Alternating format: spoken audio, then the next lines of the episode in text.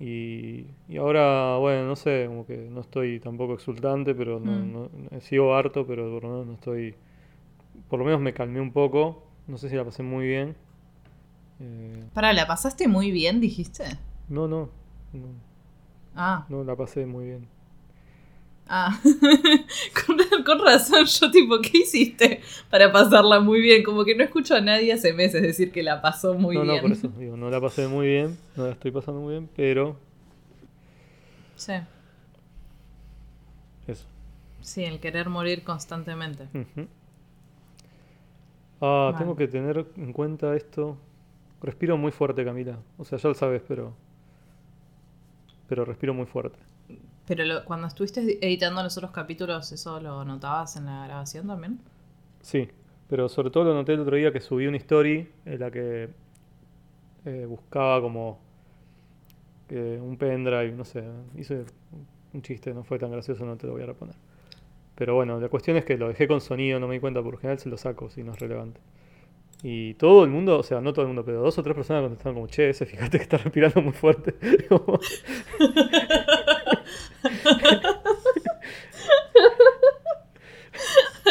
Ese, el EPOC. Claro, es como, che, ¿qué onda? ¿Eso es normal? Como... Eh, Ay, boludo, re triste eso. Que la, re- la re- que la respuesta a tu story sea eh, preocupaciones médicas de tus amigos. me parece.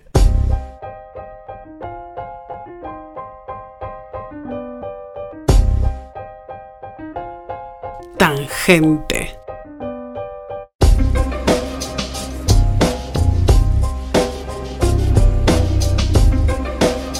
Bonus track.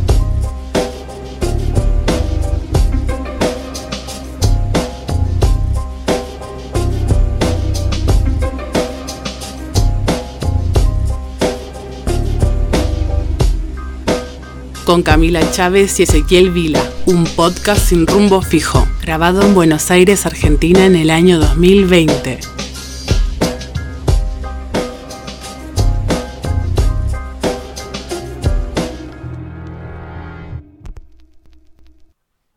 debíamos un episodio y la verdad que yo tuve un poco de paja en un momento, no sé vos, Cami, ¿vos te- tuviste un poco de paja de grabar este? Tuve paja, pero no paja de grabar esto, sino que el estado de mi vida en este momento es muy me da paja hacer cualquier cosa. Sí, Eh, mal. es como el estado pandemia en el que mi cerebro ha quedado completamente cancelado, mi capacidad de concentración está por el piso, o sea, me cuesta mucho hacer todo, O sea, yo fantaseé en un momento hacerme el boludo. como que no pasó nada, nunca dijimos nada. Sí, sí, como, no, ¿qué capítulo? ¿Qué? No, no sé de qué están hablando. ¿Tangente? Ya No me suena. de- de- Mm. Nisman fue el último. Dijimos que era el último. Eh, como que en un momento dije, che, qué mala idea que tuvimos. O sea, no sé si era tan buena. Pero, revisando un poco eh, los comentarios y, y las cosas que nos fueron llegando y haciendo un poco de eh, retrospectiva, fue como, bueno, no estuvo tan mal. O sea, como que hay cosas interesantes para charlar. Y, y un poco la idea original de todo esto fue eh, porque, o sea, para mí nació un poco del odio. como todo. Eh, nació un poco de, de la, de, de la bronca que me daba cada vez que salgábamos un capítulo de que había un montón de gente diciendo, ah, pero no hablaron de esto.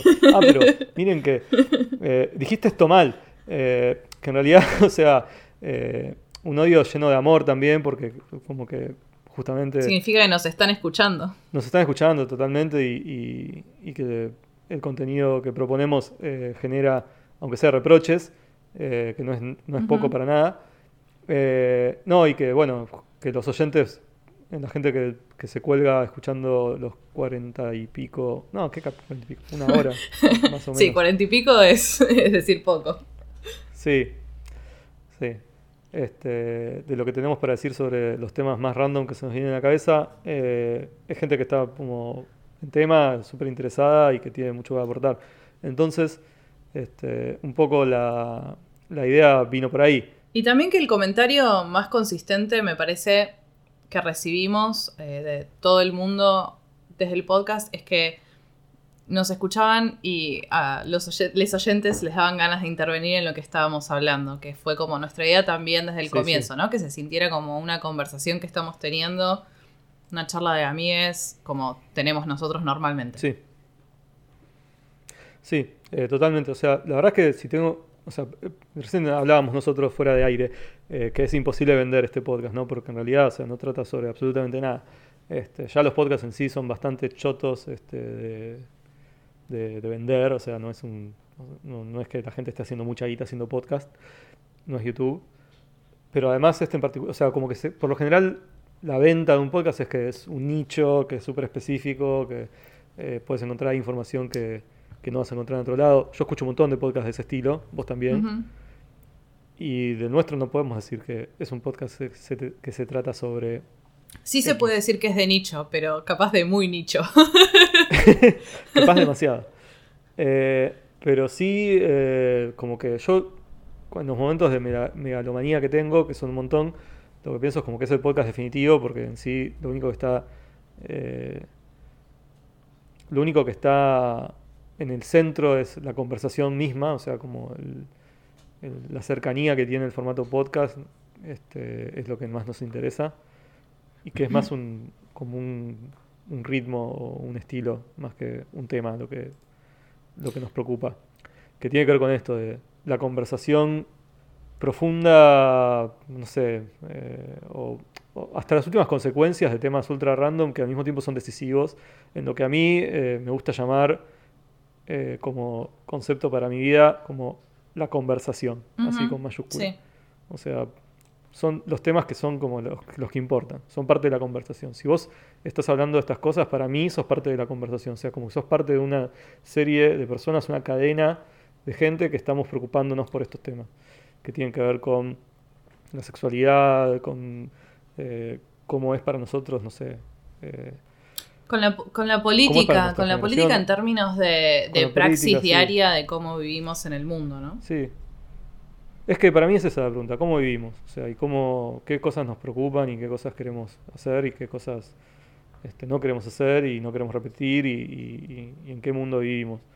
Este, y para mí eso incluye desde eh, Tinder hasta los siameses. O sea, este, no, no, hay, no hay ninguno que sea menos importante que el otro.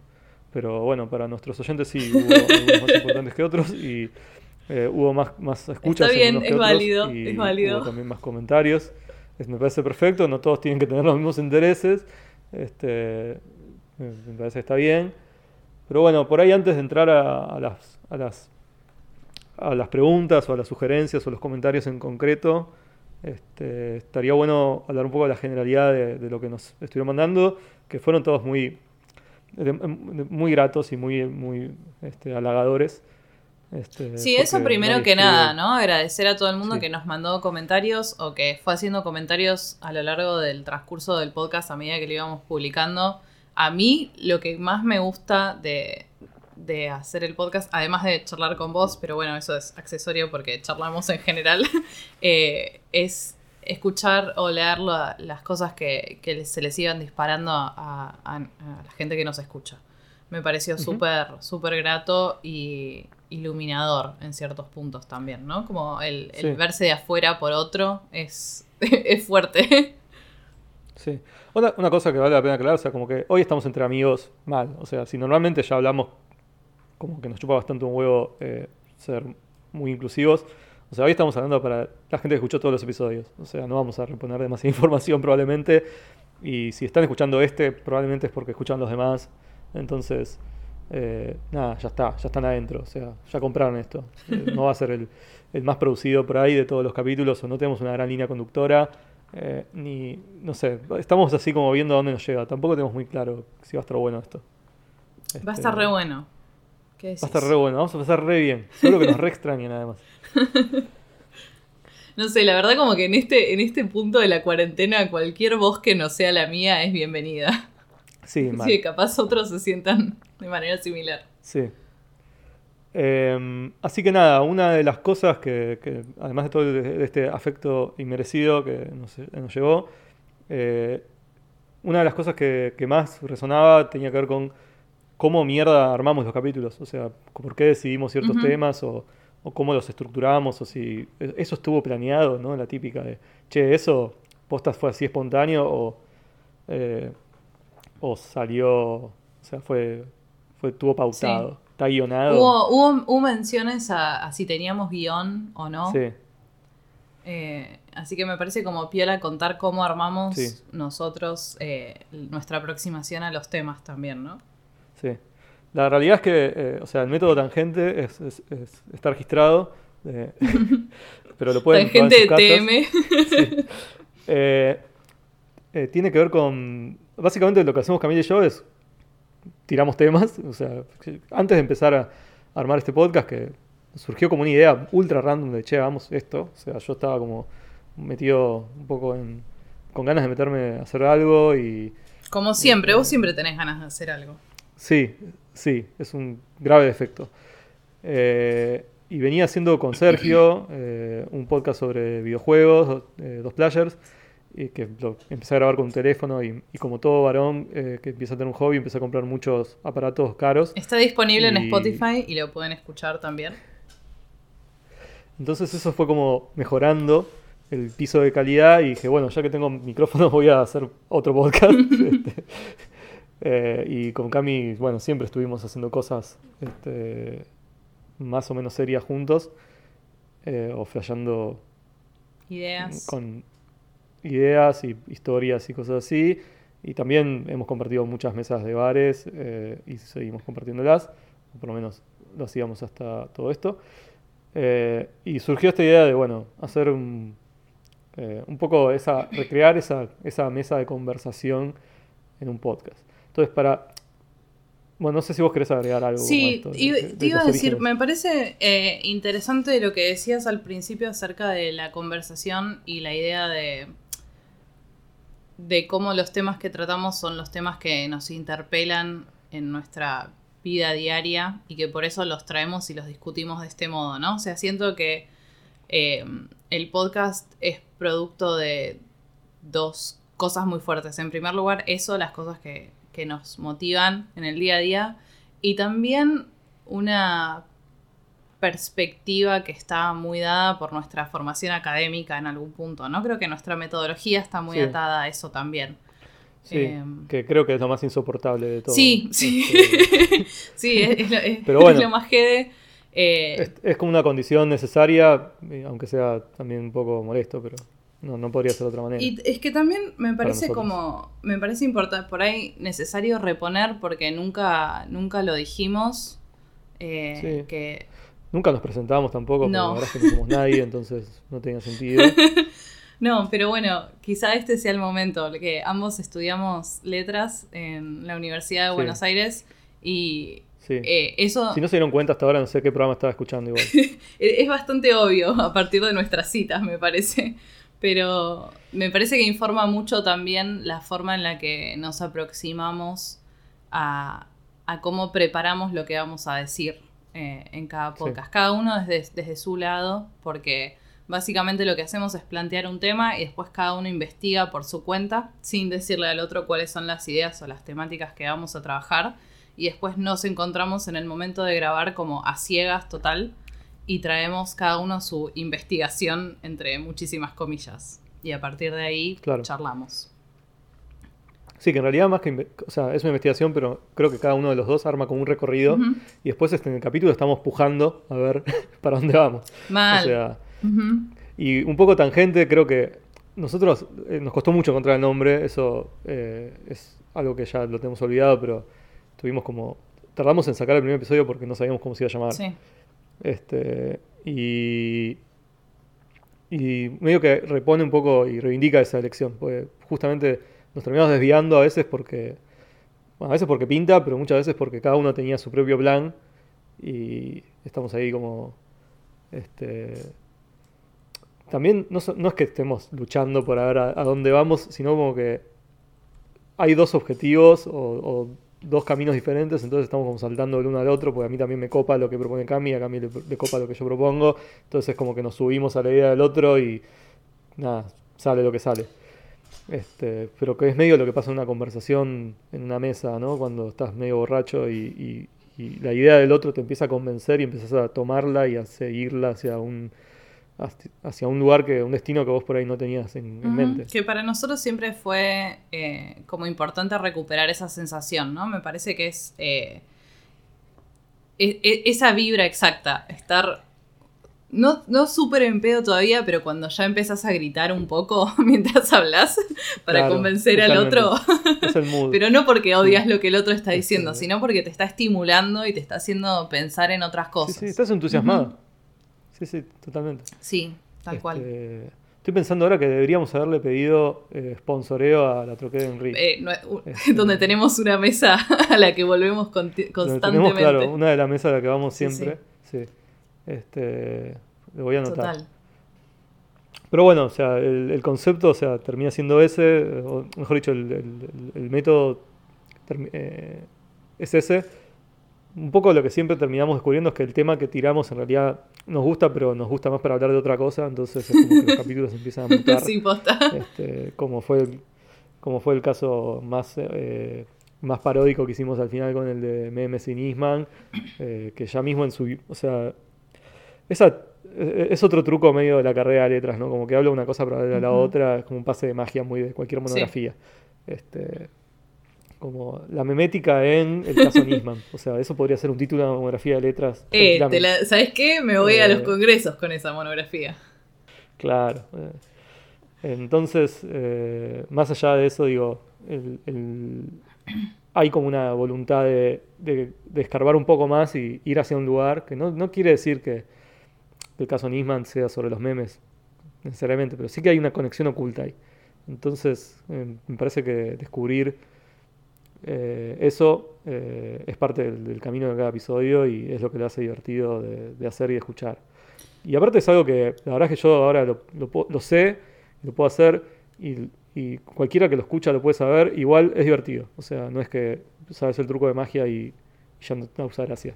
Ujú. O sea, es más el camino que, que a dónde te lleva. Sí, total. Es que me parece que. eh, bueno, no, no quiero caer en el esnovismo, ¿no? De. Porque la carrera de letras. Pero siento que. Pero las hipótesis son así, chicos. O sea, No, siento Las que hipótesis es, tienen que ser es divertidas. necesario, es necesario aclararlo porque informa mucho nuestra predisposición eh, al, al conversar y el tratar los temas, que son como... la- las palabras claves son lectura y constelación, ¿no? O sea, sí. nuestro, nuestra idea con esto es proponer distintas lecturas, distintas avenidas de Sí. pensamiento sobre temas variados y las constelaciones que se van abriendo a partir de los temas que tratamos, ¿no? Hacia dónde podemos Sí. ir con esas lecturas y cómo se permiten conectarse entre sí con otras cosas. Sí, que pensar es eso, o sea, la verdad es que no hay mucho más. Nosotros creo que nunca hablamos de la verdad y, y no nos interesa porque no, no sé, cosas de gente de filosofía, habrá otros lugares donde pueden ir. Este, escucharlo, o sea, como que para mí tiene mucho más interés desprenderse de esa idea de si esto es la posta eh, y mm, subirme una idea más convencido por el ritmo que esa idea me propone y los lugares a donde, me lleva. Este, que, que no necesariamente es una posmeada, o sea, como que también es una idea casi de exploración matemática a veces. Es como, bueno, me subo a esta ecuación y no sé qué me va a dar, o, o sea, es, una, es otra manera de pensar las cosas que no tiene que ver con... Esa es una definición de matemática muy de gente de letras. Este, no sé, chicos, pero eh, el álgebra también es divertida porque tiene estas cosas. O sea, eh, Mal. No el sabes momen- que te va a el dar momento cuenta de descubrimiento, ¿no? Eh, claro, o saber que hay un problema y no, no, no encontrar, o sea, dilucidar más cuáles son los caminos. Igual sí, la matemática está ratada, la verdad, fue malísimo el ejemplo que yo tiré. Pero, pero por un momento no les hice creer que estaba bien. Bueno, bienvenidos a Tangente. Es como ilusiones. Sí, mal. Un pase de Eh, magia. Pero bueno, un caso muy, muy, muy eh, resonante de esto para mí es el capítulo que hicimos de, de cancelaciones. Eh, el tercer episodio, Sí. que, que o sea, fue uno de los más tribuneros, si se quiere, o sea, como que se está hablando un montón de cancelaciones, y hace un montón que se está hablando un montón de cancelaciones y se sigue hablando. Este, y nosotros como tomamos una perspectiva que está medio de modé, que nosotros defen- terminamos defendiendo un poco la cancelación en el, en el capítulo. O sea, como dijimos que no estaba mal que de repente esta gente la cancelen, cuando todos los discursos que escuché este año sobre la cancelación tenían que ver más con, en definitiva, cancelar la cancelación, como decir es una pelotudez y lo están usando como arma y es un, el, hecho de los linchamientos eh, virtuales, todas estas cosas. Este, me quedó como esa sensación de, uy, quedamos desactualizados, no fuimos tan cancheros como deberíamos haber sido. Eh, pero que en definitiva igual la sigo bancando porque la intención con la que nosotros quisimos hablar de la cancel culture, eh, por lo menos la, la recupera a lo que podía llegar a ser una intención inicial. ¿no? O sea, nosotros tenemos hablando más que de cancelación de desacralizar, ¿no? Eh, sí. no sé si te acordás, ya fue hace un montón, pero esta idea de los ídolos como figuras sagradas y de repente la cuestión de la cancelación es una cuestión de, bueno, de los terrenos y que estén sometidos a las mismas leyes que nosotros finalmente. Eh, que también es solamente una operación retórica porque en definitiva, eh, nada, esta gente sigue vendiendo discos, sigue sacando películas, sigue haciendo su vida de ricos y, elevados y señalados y bla. Eh, que bueno, un poco lo que, que más apareció este año en el discurso de la cancelación tiene que ver al revés, ¿no? Con cancelar gente de a pie. Este, Claro, ahí, está la brecha entre una cosa y la otra, ¿no? Como cancelar a tu vecina versus cancelar a un famoso. Claro. De hecho, para mí, o sea, lo que estaba bueno de ese episodio este, era eso, ¿no? Como la idea de desacralizar. Y, y la cortina que, que elegí para ese capítulo era justamente un día Sirie, una canción así como de furia angelical, de apocalipsis, de- porque tenía que ver con eso, ¿no? Como, una, como la ira de Dios, como algo que puede bajar a una figura divina, ¿entendés? Como ese nivel de gravedad. Este, y un poco siento que estoy explicando un poco el, el- el chiste, voy a tratar de no hacerlo, pero... No, pero me parece interesante pensar esto de la, la diferencia de perspectivas en tan poco tiempo en realidad, porque ese episodio lo grabamos que a fines del año pasado, no sé si noviembre, diciembre o principios de este año, no me acuerdo la verdad. Todavía no Eh, habíamos ssacado el primer episodio, así que... Claro, fue- Eh, fue entonces en no, octubre. fue antes, fue tipo septiembre, Sí. octubre. Ujú. Sí, Y siento que la, la conversación en torno a la idea de cancelar y cancelación por ahí cambió de cariz en esto que decías acerca de Sí. cancelar la cancelación, pero también en el sentido de pensar la cancelación como... Digo, la- est- está atada a la idea de que hay una como una, una masa de gente que dice algo, ¿no? Esa es la cancelación. Y la masa de gente lo que dice es esto no, o esto no me gusta, o esto sí o no, porque aquello. Obviamente el problema de eso es que eh, la masa por el mismo, y por inherentemente hacer una masa, se pierden las, las sutilezas y las ambigüedades, ¿no? Que es que, que le damos al discurso más beneficioso, es esa posibilidad Sí. de encontrar agujeros y, y carices. Pero también me parece que es un indicador de la posibilidad de grupos masivos de hablar. Digo, antes la potestad de la palabra estaba mucho más reducida, estaba mucho más atada a quienes detentan el poder. Mientras que ahora no es tan así, porque yo o cualquier otro puede tener una cuenta de Twitter y puede can- intentar cancelar o cancelar a una persona. Entonces, para Sí. mí, o sea, yo me sigo manteniendo un poco en el, en el espacio de defender la cancelación, ¿eh? O sea, sí, sí, sí. no, no, no estoy convencida de que sea algo malo en sí mismo. Sí, a ver, hace unos días hubo como un otra cancelación, o sea, otro otro scratch a eh, Diegues, eh, este chabón. que- bueno, ah, diciendo esto, o sea, acabamos de, cancelar nuestras expectativas de poder pegar algo en algún lugar. Porque parece que el chabón está muy bien contactado y que nadie dice nada. porque, bla. Así que bueno, lo lamento. O sea, eh, Editalo ese, saca esto. no, no sé, nos hubieran ofrecido plata antes, loco. Ya está, lo digo ahora.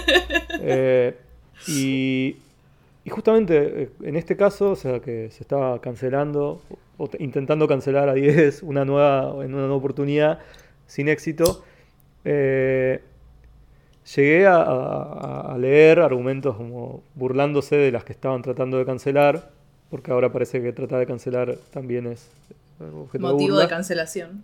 Claro, y, y en esos eh, ranteos encontré una reivindicación al Faco, que era como, bueno, eh, o sea, quizás nos estamos apurando un poco en cancelar la cultura de la cancelación. O sea, me parece como que terminamos abriendo la puerta. Igual es inevitable no abrir la puerta que un boludo hable. Este, Abrís la puerta y llueven boludos, Ezequiel. claro, o sea, algún boludo te aparece. Es muy difícil eh, que no te aparezca un boludo en Twitter. Pero. Pero bueno, o sea, sigue siendo evidentemente un problema. No es que lo resolvimos, o sea, que porque hay. Porque sigue estando mal que haya un escrutinio público de cualquier cosa que tutea una persona que tiene 20.000 followers, que quizás sea monotributista y que no es eh, Kanye West, a quien, por cierto, aprendí eh, a, pronunciar su nombre. ese episodio y que ahora es pre- eh, candidato a presidente por los Estados Unidos, o sea, arco narrativo. Eh, yo lo, lo dije a- el año pasado que iba a suceder y acá estamos. Eh, pero bueno, o sea, hubo, o sea, hay una, creo que todavía tiene cierta operatividad esto de la cancelación y que tiene que ver con cierta democratiza- democratización de la palabra. Este, claro, entre democratizar y tener una multitud con picos y antorchas hay una diferencia y me parece que esa es a la que tenemos que vigilar, no la de eh, eh, al final no se puede decir nada o bueno, no. Hay ahí un- algún balance que todavía nos debemos. De hecho, nosotros mm, creo que como muchas de las discusiones no la terminamos cerrando del todo, pero nos quedamos más del lado de está bueno que como fenómeno esto nos, nos esté pasando, peor era antes, ¿no? Como cuando la gente podía hacer y decir lo que quería. A mí lo que me parece interesante en el fenómeno de la cancelación y que me parece que es donde está alojada la tensión en realidad es esta cuestión de el pasado y el presente de las personas, ¿no? Porque hay una hay una necesidad en el momento de cancelar de buscar pruebas y la idea de buscar pruebas en el tiempo, o sea, esta persona está diciendo estas cosas malas, está siendo racista ahora y fue racista en el pasado. Entonces ahí no hay evidencia de cambio. Como que siempre se busca eso, que, bueno, fue racista hace 20 años, pero ahora no lo es. Entonces, eso lleva a que la gente entre a hacer un, un- un buceo, digamos, en, en los restos que dejamos en Internet, buscando pruebas a favor o en contra de la cancelación. Y es muy difícil medir el si una persona cambió o no cambió. Y aún es más difícil hacerlo sobre una persona que no conoces y donde las únicas pruebas que tenés son esos Sí. despojos que quedaron en internet, ¿no? Que quedan totalmente separados de su contexto y del zeitgeist que les dio origen. Digo, Sí, es innegable que, que el humor edgy o tipo eso, hacerse el, hacerse el pesado, era el código de internet hace Ujú. 10 años, 15 años, que ya no lo es de la misma manera. ¿Eso significa Bueno. que esa persona alojaba esos sentimientos en su corazón y los sigue teniendo ahora? No lo sabemos, es imposible de probar. Y me parece que es algo también que nos tenemos que preguntar nosotros como la generación que tiene un registro de su vida en Internet. Porque no, lo te- no, no existía antes, pero empezó con nosotros y sigue para adelante. Sí, o sea, sigo bancando como la lección de, de ese episodio, eh, porque es un, un tema que vamos a seguir discutiendo, o sea, no, no es algo cerrado para nada. Bueno, uno de, los, eh, de nuestros oyentes nos preguntó, eh, o nos pidió en realidad, eh, si podíamos hacer un, un episodio sobre la corrección política, y yo le dije como, che, pero de cancelados no te pareció suficiente, Eh, porque así de buena onda contestando. Eh, y me dijo, no, bueno, pero el de cancelados está. O sea, yo discutía casi todo el mundo. Eh, pero me dijo, bueno, el de, cance- el de cancelados está muy centrado en las celebridades. Me interesaría más lo que es la corrección política censurando debates políticos, sociales, este, o donde la gente se autoasigna una autoridad moral o intelectual este, para anular a personas o colectivos y no seguir debatiendo. Este, y es algo que se da mucho en el círculo progre o los peronistas, este, o no sé. Eh, eh, incluso mencionaba como esta idea de eh, estudiar no seas policía eh, o callate varón, o sea, como que claro, son cosas muy violentas que cortan la discusión, que supuestamente vienen del lado progre, pero que en realidad están teniendo una actitud bastante... Castradora. Sí, se vuelven, se vuelven, Sí, se vuelven latiguillos que invalidan cualquier discusión al respecto en algún Sí. punto.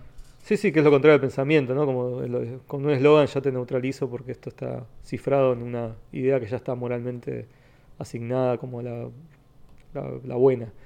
Eh, está interesante. Este, y creo que tiene que ver con todo esto que, que también, o sea, como que siento que el, el significante cancelación se cindió, ¿no? Como que venía más de cancelar a celebridades por este origen que nosotros mencionábamos de Tumblr y que se extendió masivamente con estos usos que son los que eh, este oyente nos, nos mencionaba.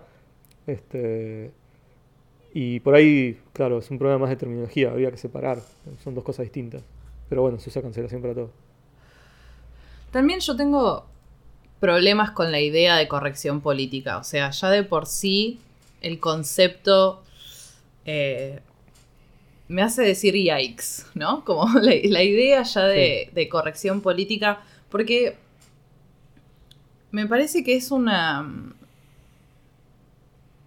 Me parece que es una, una categoría endeble y compleja en el sentido de que lo usa mucho la derecha para invalidar también cualquier discurso que sea contrario a sus opiniones. Eh, Sí.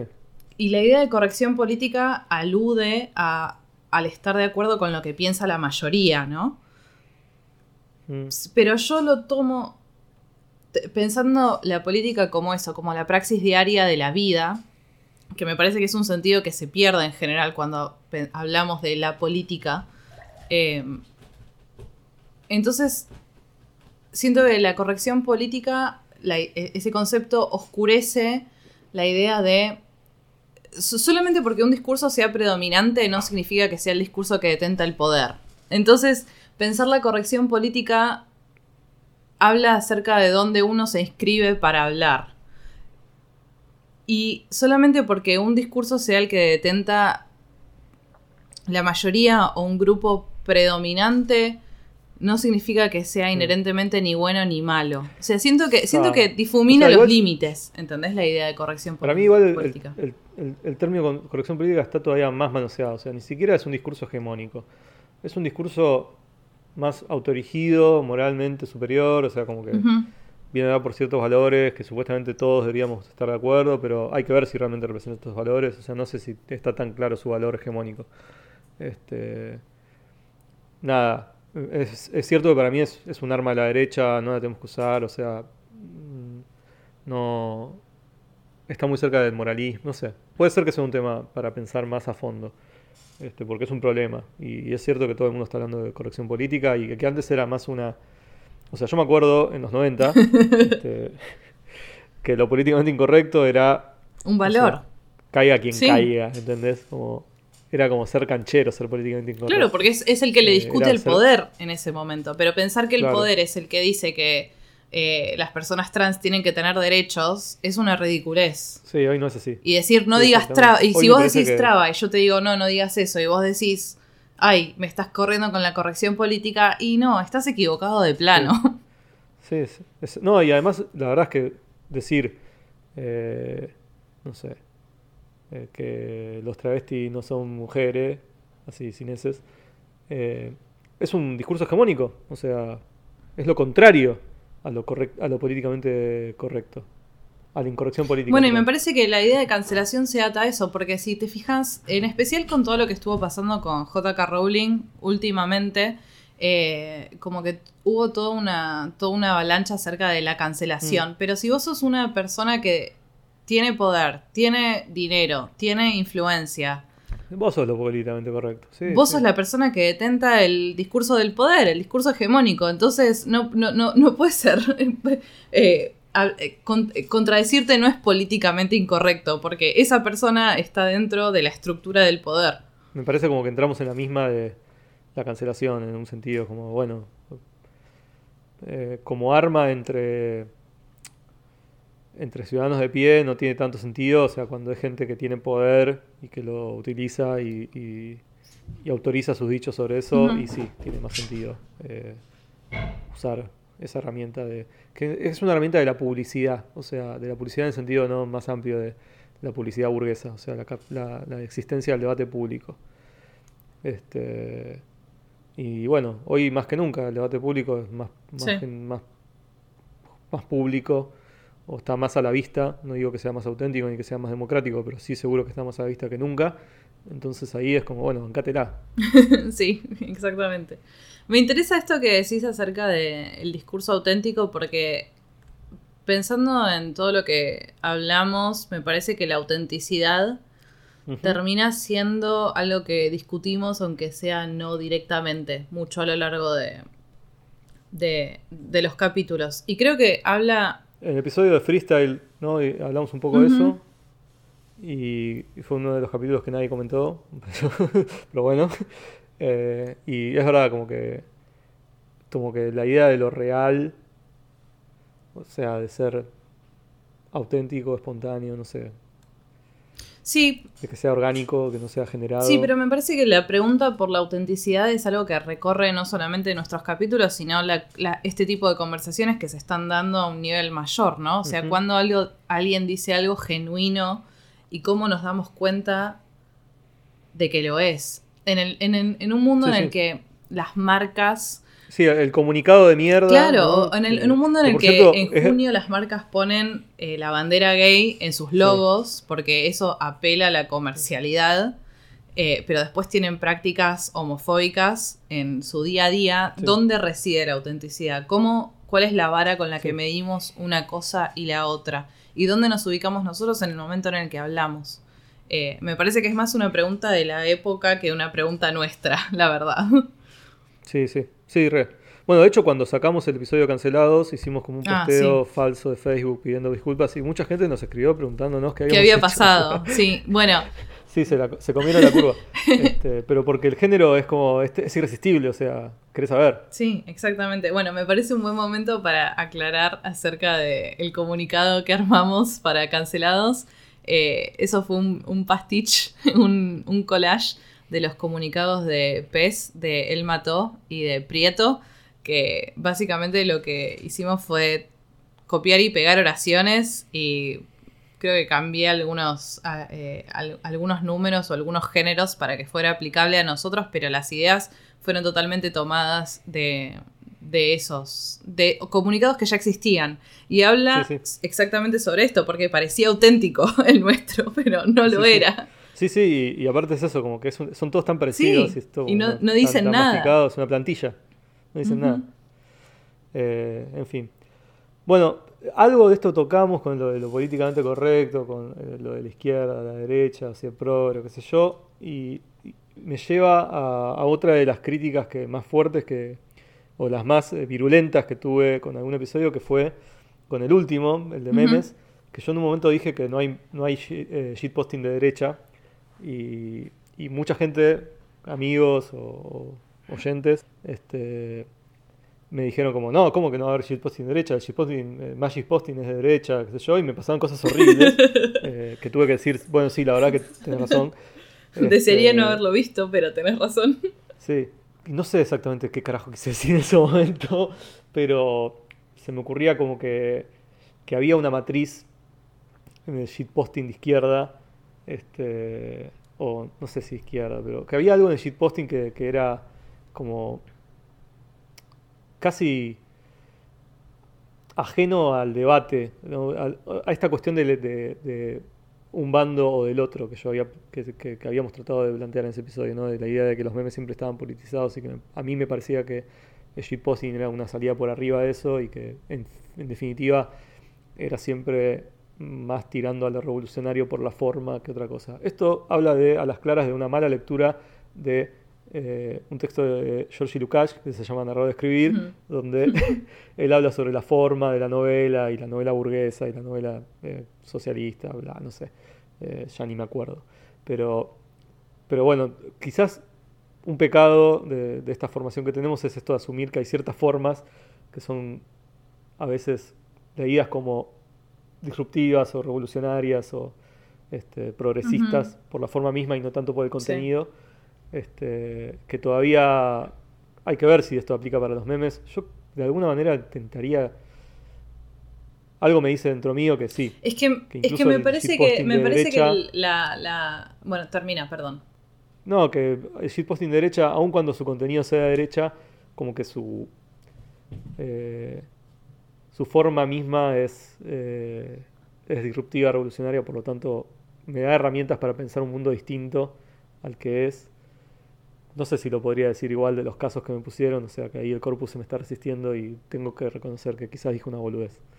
Bueno, es que eso te iba a decir, me parece que ese es precisamente el engaño y me parece que por eso funciona también para la derecha, porque la forma es disruptiva. Entonces, la derecha y en especial los jóvenes de derecha o los jóvenes libertarios o todo eso, que tienen una necesidad de rebelarse o de ir en contra del sistema, se aferran a esa forma que es inherentemente disruptiva y creen que por tanto el contenido también lo es. O sea, yo siento que mucha Mm, gente, sí. y en especial se nota en los libertarios, creen que estar yendo contra la corriente. Hay un gesto de rebeldía adolescente que está muy atado a esa forma, eh, pero que no pasa, no excede eso, ¿entendés? Entonces en el contenido se queda, obviamente, en los discursos más osificados y más horrendos de la derecha recalcitrante. Sí. Sí, la verdad es que me, me gusta más la idea que fuimos desarrollando a lo largo del capítulo, donde justamente decimos ¿no? que, eh, que los memes son como armas ¿no? discursivas y, y que eh, son pueden ir para un lado o para el otro y que justamente hay que capturarlos y tratar de llevarlos hacia la agenda porque Ujú. por sí mismos nos pueden llevar a cualquier lugar y que nos termina como casi dejando en, como una reedición de la frase de Voloshinov de eh, el signo lingüístico, pero acá en este caso es como el meme es la, la arena de la lucha de clases. O sea, como que ha- hay que disputar sentido ahí, chicos, o sea, es por ahí, o sea, tenemos que hacer buenos memes de izquierda para capturar este, este sentido. O sea, yo una cosa que no mencionamos en el capítulo tiene que ver con los grupos de memes. Este, yo, por ejemplo, tengo grupos de WhatsApp de memes, ¿no? No tengo muchos, porque tampoco. Este. Nada, no son tan buenos. Pero hay uno que me gusta y, y lo mantengo. Este, es un grupo en el que solamente se pueden pasar memes. Eh, aparte WhatsApp, o sea. ¿Para y qué? Si, cloaca. si alguien habla, te echan del grupo. Sí, totalmente. Este, de hecho, a mí me pasó hace poco que, que contesté pensando que me lo estaban mandando de otro grupo. Y cuando me di cuenta que era ese grupo, lo borré rápido, como si viniera la policía del pensamiento, ¿entendés? Como que me iban a deportar. Y inmediatamente, o sea, todos los del grupo empezaron a, a postear cosas como lo llegué a leer, o te va a caer la policía, qué sé yo, y como cosas así como, listo, te moriste, o sea, te van a, te van a Alguien echar. hizo un comentario en el y- grupo. Claro, ¿entendés? Como rompiste la única regla. Este, y yo entonces, o sea, tuve que hacer un meme rápido eh, para acusarlos de policías. Entonces es como que se entablan como discusiones solo con memes. eh, que es la lógica de ese grupo, pero, pero al margen de esa boludez, hay mucha gente que, o sea, como que hay mucha gente de distintas cepas del progresismo y, de- eh, y también del- del- de la derecha eh, como que conviven en este grupo. Entonces es como que cada tanto alguien postea algo, no sé, diciendo los cucas, qué sé yo, no, no, que son buenos memes además, no es que son malos, o sea, no es que no son los de los grupos de Facebook. Son memes- Como, mirá la Memes de buenos del mal, diríamos. Exactamente, lo que diríamos la categoría de meme buenos del mal. Entonces, sí está permitido contestar con otro meme. Entonces es como que se empieza a, a dirimir como retóricamente, capturar el sentido del discurso según no, no- no tanto con las ideas en sí mismas, sino con cuál es el mejor meme. Por la capacidad Este- memética. Exactamente. Y la verdad es que a veces veo que hay memes malos del bien, o sea, como que defienden ideas progresistas, pero que los memes son malísimos y que ganan los memes buenos del mal. Obvio. Y, Porque ya en ese terreno ya te da bronca la idea. si el Claro, o meme es sea, la malo. verdad es que yo, que yo estoy convencido de lo que pienso, digo, no, loco, ¿cómo vas a defender esto con este meme de mierda? O sea, estamos perdiendo la batalla. Así no vas a convencer a nadie. Eh, me parece que, que memear es cada vez más importante. Es el discurso del siglo XXI.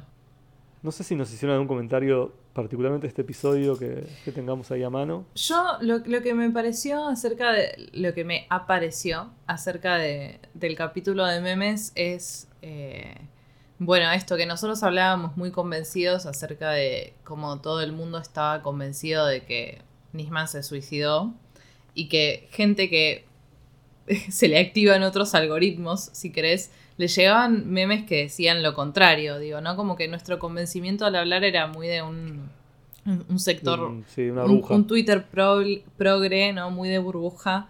Mm. Y me parece que es- este mecanismo opera hacia ambos lados y que depende mucho de dónde estés parado, es lo que te llega y por tanto... Yo sigo defendiendo nuestra lectura, ¿eh?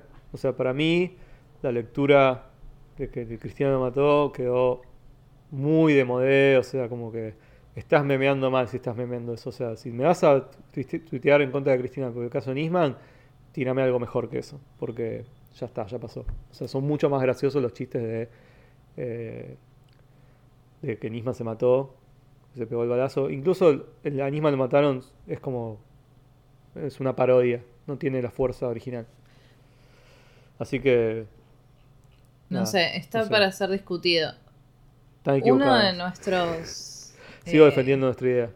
Un oyente dijo que había una relación entre la idea de a Nisman lo mataron y Epstein no se mató.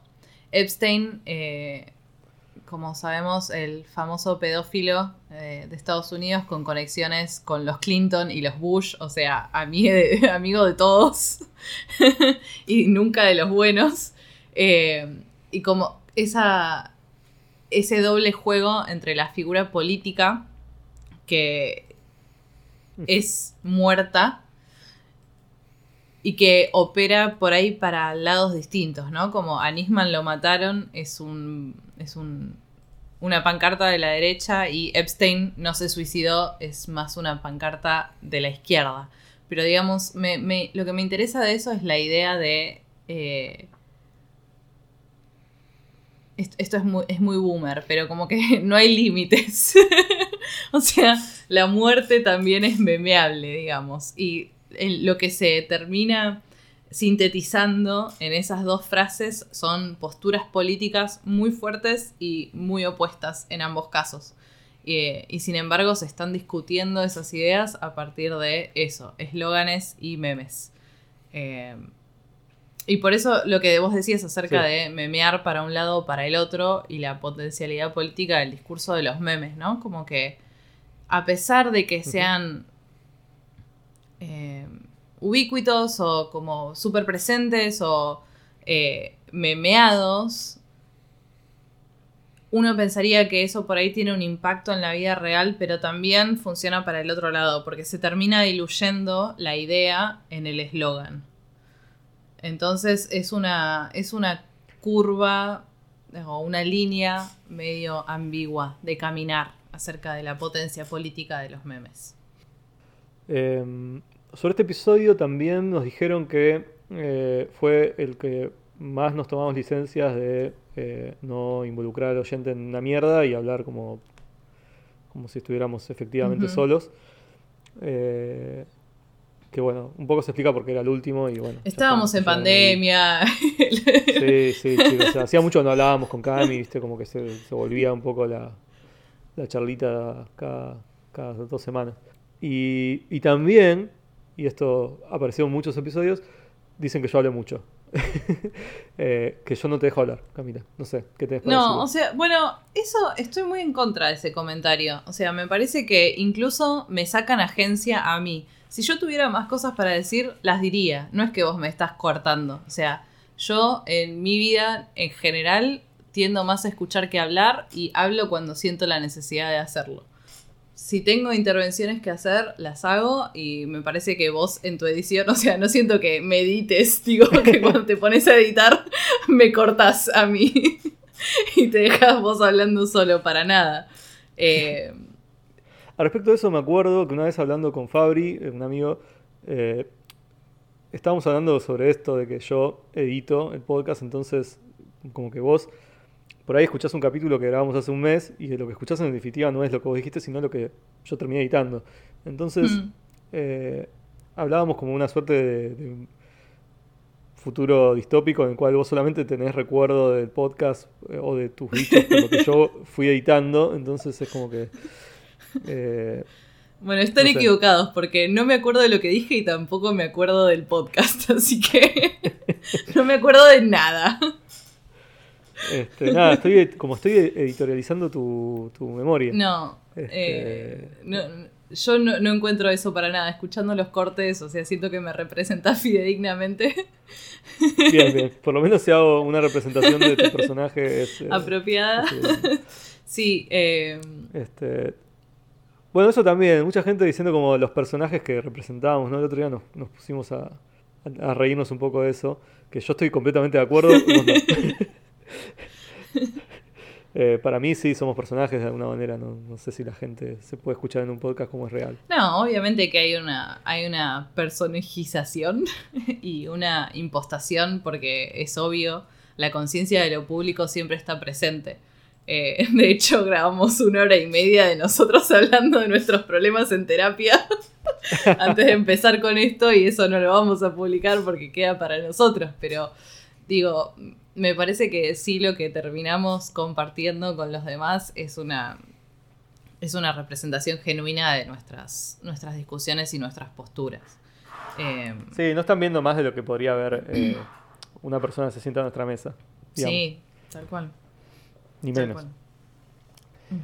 O sea, Este, agrade- agradezco que la gente quiera escucharme más, es una caricia al ego, pero eh, Sí, la verdad es que yo he escuchado mucho, siempre todo el mundo me dice, ay, qué, qué gracioso que es Cami, qué gracioso que es Cami. Y es como, bueno, ¿sabes? Eh, se puede decir a Camila eso, a mí me podría decir algo lindo de mí. Eh, ya que estamos acá hablando. Pero bueno, eh, sí, la verdad que sí, Camila es graciosa. está bien, o sea, hablo, hablo menos, pero soy la más graciosa, así quedan divididos los papeles.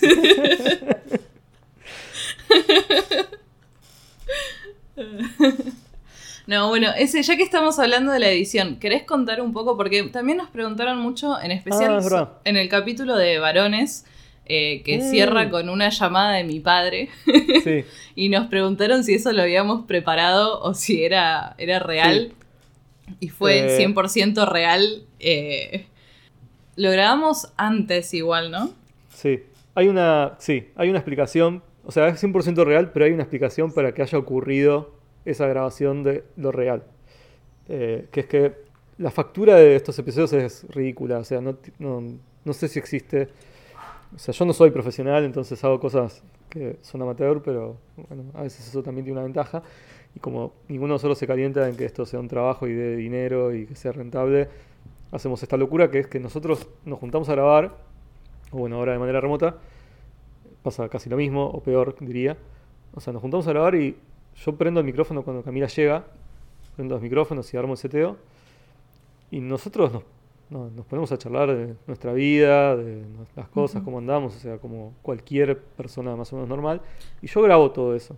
Para, aclaremos Este, que, que eso- en general nuestro nuestro estatus de grabar es en tu casa y yo voy y Sí. El capítulo dura una hora, pero nosotros grabamos como por tres horas, o sea, todo. Claro, claro, exactamente. O sea, nosotros arrancamos, estamos una hora y pico por ahí charlando de la vida. Después decimos, bueno, grabemos, que en realidad ya estamos grabando, grabamos el capítulo, em- arrancamos a grabar y esa grabación de el, como el nudo del capítulo, que es lo que ustedes escuchan entre la intro y, y el- y la cortina de final, que suele durar una hora, después se corta un poco más.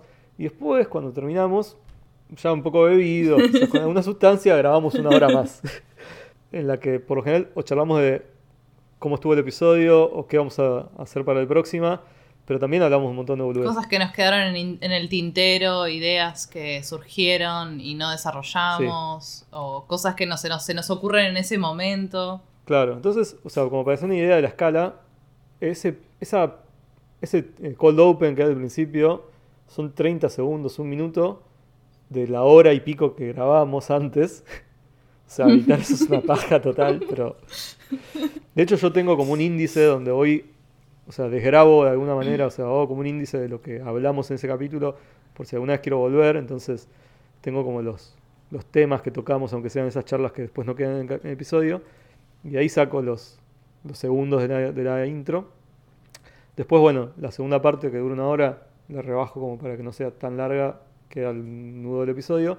Y después la del final suele ser también la del final del capítulo, o sea, de esa hora al final saco uno o dos minutos para, para la grabación esa. En el caso de, de varones, la conversación de padre Camila fue antes del capítulo, pero la puse este, al final porque me parecía que daba más.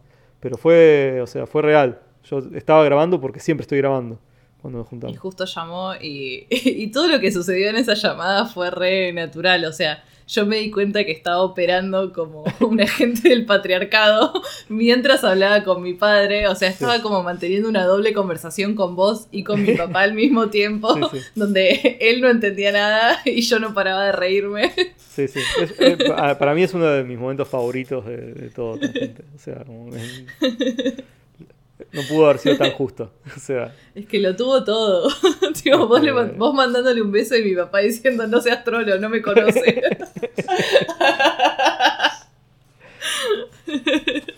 Hermoso. este, pero bueno, hablando de varones, es nuestro segundo capítulo más escuchado, a pesar de que es como el séptimo, el octavo, no me acuerdo. Creo El sexto. No, Es el sexto. Sí. Sí. Es el segundo capítulo más escuchado. Este, mucha gente como que me dijo que se lo recomendó a gente para escucharlo.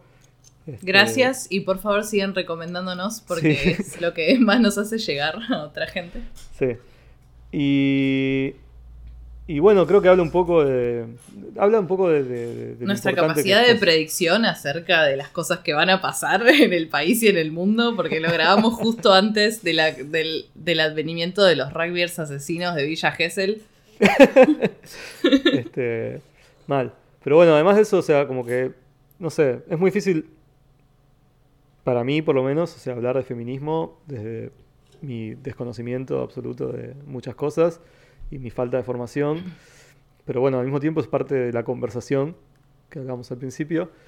Este, y me parecía como un take que sí me era muy, muy significativo y que a lo que sí sentía que, que le podía aportar algo y, y que es parte de nuestras conversaciones además en la vida cotidiana.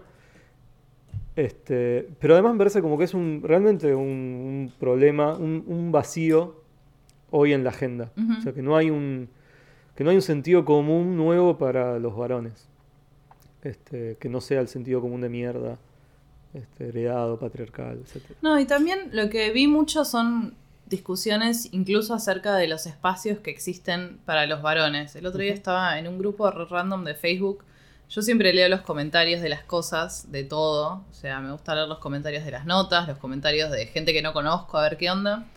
Y mucha de la conversación que encuentro es cuando se plantean estos grupos de varones antipatriarcales, por ejemplo, donde se dan este tipo de discusiones, y la contraria siempre es, bueno, pero ustedes están teniendo esta conversación entre varones y nunca hay una mujer que ofrezca una perspectiva, entonces, ¿qué valor tiene esa discusión? Entonces hay como, que me parece una crítica legítima en algún punto, ¿no? Porque Sí, sí. se queda Por eso nosotros siempre... hicimos el capítulo juntos. Exacto, se queda siempre como dentro de un circuito cerrado de discusión, pero también impide que existan esos espacios para una discusión Sí. que es necesaria que se dé a nivel Sí. social, político Igual- e interpersonal. Yo creo que igual estos grupos, o sea, tienen un montón de contactos con grupos eh, feministas de mujeres y... En general y funcionan en tienen- paralelo, sí. Sí, o sea, como tienen un tándem, ¿no? Pero- y funcionan un poco como la lógica de los encuentros de mujeres, ¿no? Donde mm, una de las este, de las dinámicas tiene que no hayan varones para que sea un espacio seguro y, y que se puedan dar también otros debates que con la presencia de varones mm, no se podrían dar de la misma manera, que no quiere decir que todos los espacios de feminismo sean ajenos a los varones, o sea, me parece como que está bien que existan los dos, las dos instancias. Entonces también me parece que está bien que existan movimientos de hombres este, que, que sean solamente de, de- de varones y, y, y que sean una instancia de, un de- de una conversación, de un debate más amplio. Este, la verdad es que a mí me genera esto, como yo nunca participé de ninguno de estos grupos, soy bastante pajero para la militancia, lo tengo que decir. Este, y nunca me acerqué a ninguno de estos grupos, pero sí me interesan mucho y me parece que me interesa más. Eh, pero creo que me interesa más justamente llegar a la gente que nunca iría a uno de esos encuentros, o sea, Ujú. como yo. Eh, y que de nuevo habla un poco de mi ignorancia. Creo que traté de moverme un poco en el capítulo como para no hablar simplemente de mi experiencia personal, pero que finalmente lo que más resonó eh, entre la gente que nos comentó cosas, que fue mucha, porque creo que el de Tinder es el más escuchado, que es el primero, y este es el segundo, pero este es el más comentado seguro. Sí. Y, y un poco lo que más resuena es esa identificación por ahí con cierta experiencia, cierto tedio, cierto hastío, cierta falta de... Bueno, o sea, ya sé que todo está mal, pero ¿qué hago? O, bueno, no- una de las, o sea, a mí me pasó algo significativo con este episodio, que fue que yo hablé mucho de mi experiencia en la escuela secundaria, que es como el momento ¿no? de forja por ahí definitiva de muchos de estos valores, o donde se termina de, no sé, como que empezás a ser co- con tus pares un poco el, el que... Sí, se solidifican un montón de, un montón de valores y actitudes que después, Sí. si no son examinadas con cuidado, se acarrean a lo largo de la vida. Y me escribió un ex compañero de la secundaria, que es de los pocos con los que todavía este, hablo cada tanto, este, que un poco cifraba su lectura, decía, o sea, entendía muy bien de qué estaba hablando, en las cosas que yo no dije nombres, ¿no? Entonces hubo como una instancia de, eh, en la que me decía su visión un poco, como su de acuerdo a algunas cosas, pero también me, me- me gustó mucho que hablando con él, me, me- tiró otra perspectiva, porque él, a diferencia mía, se siguió juntando con, con muchos de los chicos de la secundaria. Decía como, bueno, pero pasó esto otro, y este tal no es tan así, y esto cambió, y este no, sigue siendo un boludo, y qué sé yo. Y entonces era como, bueno, claro, yo tengo una foto por ahí en el tiempo de algo que, bueno, no- obviamente yo no, no, no era a las personas, pero también digo, así como yo también hice un recorrido, todos hicimos un recorrido, es muy generacional. Obvio. Y, y qué bueno que podamos hablar de esto, ¿no? Como, eh, o sea, me sirvió también como una, eh, como una bengala ese capítulo, ¿no? Como que de Sí, repente me encontré sí, con un montón de amigos varones. Yo eh, hablé mucho en el capítulo además de mi imposibilidad de ser amigos varones. Este, que ese era como el take inicial del episodio. Este, me encontré como teniendo charlas muy piolas con mis amigos varones y con varones muy queridos este, de- del presente y del pasado. Este, y eso creo que habla de también de las cosas buenas que tiene el feminismo para todos, o sea que es, o sea, un amigo también me escribía y me decía, este, puedo ser el único que cuando escucha estas cosas este, siente que realmente es bueno, o sea, siente tranquilidad de dejar de sentir esa presión de Sí. ser el macho, el que juega al fútbol. Y un poco lo comparaba con esta sensación de, eh, no sé, el blanco que celebra el fin de la esclavitud, Sí. donde claramente, y sí, las minas nos deben mirar con una cara de ¿qué festejás vos? O sea, bueno, estás un poco más tranquilo. Este, pero no, o sea, yo creo que sí, que hay mucho de lo que se juega de nuestra propia identidad y hay un closet ahí de, eh, de tener que mostrar ante la sociedad esa idea de macho, de, no, sé, de pertenecer al club de, de- de los que no son trolos, básicamente. Este, que, que claro, es muy costoso de sostener y que termina siendo como una doble identidad en algún sentido. O sea, no me parece para nada banal y que no lo debemos menospreciar. Totalmente, y me parece que esa es una... eh, funciona eh, eh, para ambos lados, ¿no? Como la opresión del patriarcado, cómo se refleja hacia ambos grupos y también los beneficios del feminismo hacia ambos grupos, que me parece que es absolutamente necesario y eh, demandante poner el foco en la lucha feminista de las mujeres y las identidades no masculinas, porque es a quienes nos afecta más, pero también es importante hablar del otro lado de la moneda, ¿no? Como todo eso afecta, todos, todos esos mandatos y todas esas reglas y todos esos, esos sofocos Sí, oprimen a, a aquellos que también se benefician de las estructuras de poder del patriarcado. es Eh, que es como el callate varón le hace el juego a, a la derecha. Es un poco lo que decíamos, ¿no? De estas consignas que frenan el argumento. El día de mañana. Sí, o sea, pero a veces, te digo, es, es- es muy liberador poder decirle a un chabón que está hablando pelotudeces, decirle Sí. callate varón. Sí, sí, Yo entiendo, lo entiendo, aprecio digo, y pero me gusta tener ese arma. Está bien. Pero lo que quiero decir es como que. Lo lamento, pero el día de mañana el mundo que sea que nos toque, o sea, va a ser con Mm, nosotros mm. también. Y vamos a tener que convivir. No, este, es que pensar que, pensar que podemos ¿no? desarmar esas estructuras solamente desde el lado eh, no de los hombres es, eh, es, es, es ciego, es una ceguera también. O sea, es obviamente que lo tenemos que hacer entre todos y construirlo desde ambos Sí. lados. Y por eso el cuestionamiento es importante también de parte de Sí. los varones. Sí, por eso yo siento que hoy más que nunca hay una necesidad de que haya un discurso para esta gente. O sea, que esta gente soy yo también. Eh, Que hay un hambre, bueno, entonces ¿qué hago? O sea, ¿qué quieren de mí? Sí, Eh, obvio. bueno, lo que queremos es que no linche las pelotas a sus, amigas para hablar a tus amigos. O sea, hablale vos a tus amigos y abrazalos y decirle que los querés. Punto. Mal. Empezá por ahí. No, y también me Este- parece que eso permite que en los momentos en los que nosotras marcamos cosas, digo, porque incluso ha pasado entre nosotros, ¿no? Momentos en los que eh, yo o alguna de nuestras amigas te ha dicho a vos, che, estás teniendo actitudes machistas, eh, y que vos te las puedas tomar no como un ataque personal, sino como un momento de... O, aunque, aunque se sienta como eh, una violencia hacia vos en el primer momento, que después tengas el, eh, esté el lugar para cuestionárselo y preguntárselo en un nivel más macro. Y digo, eso no es posible si no hay una conversación que lo enmarque.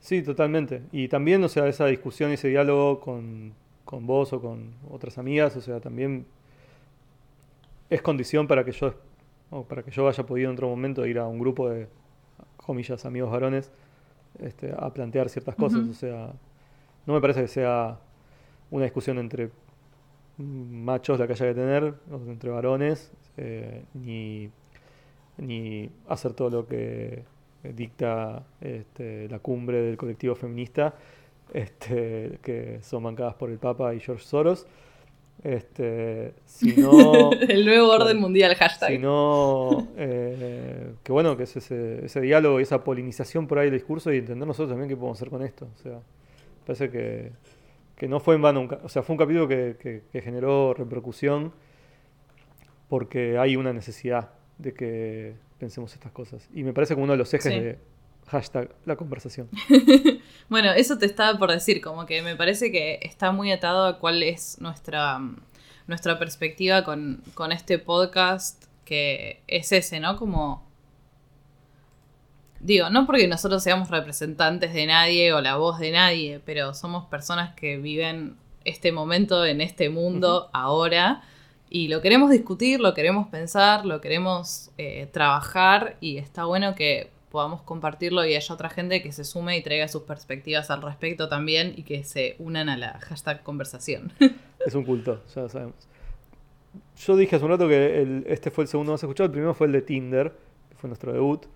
Este. Que me parece que va a ser muy difícil que, que haya otro que tenga tantas visitas.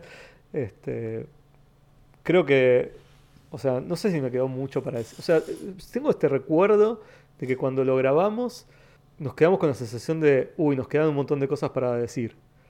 Y hoy la verdad es que no tengo casi nada más que decir. No, yo volví a, volví a usar las redes estas a- cuando empezó la cuarentena Sí. para ver qué onda y volví a mi postura de no usarlas porque me deprimieron profundamente.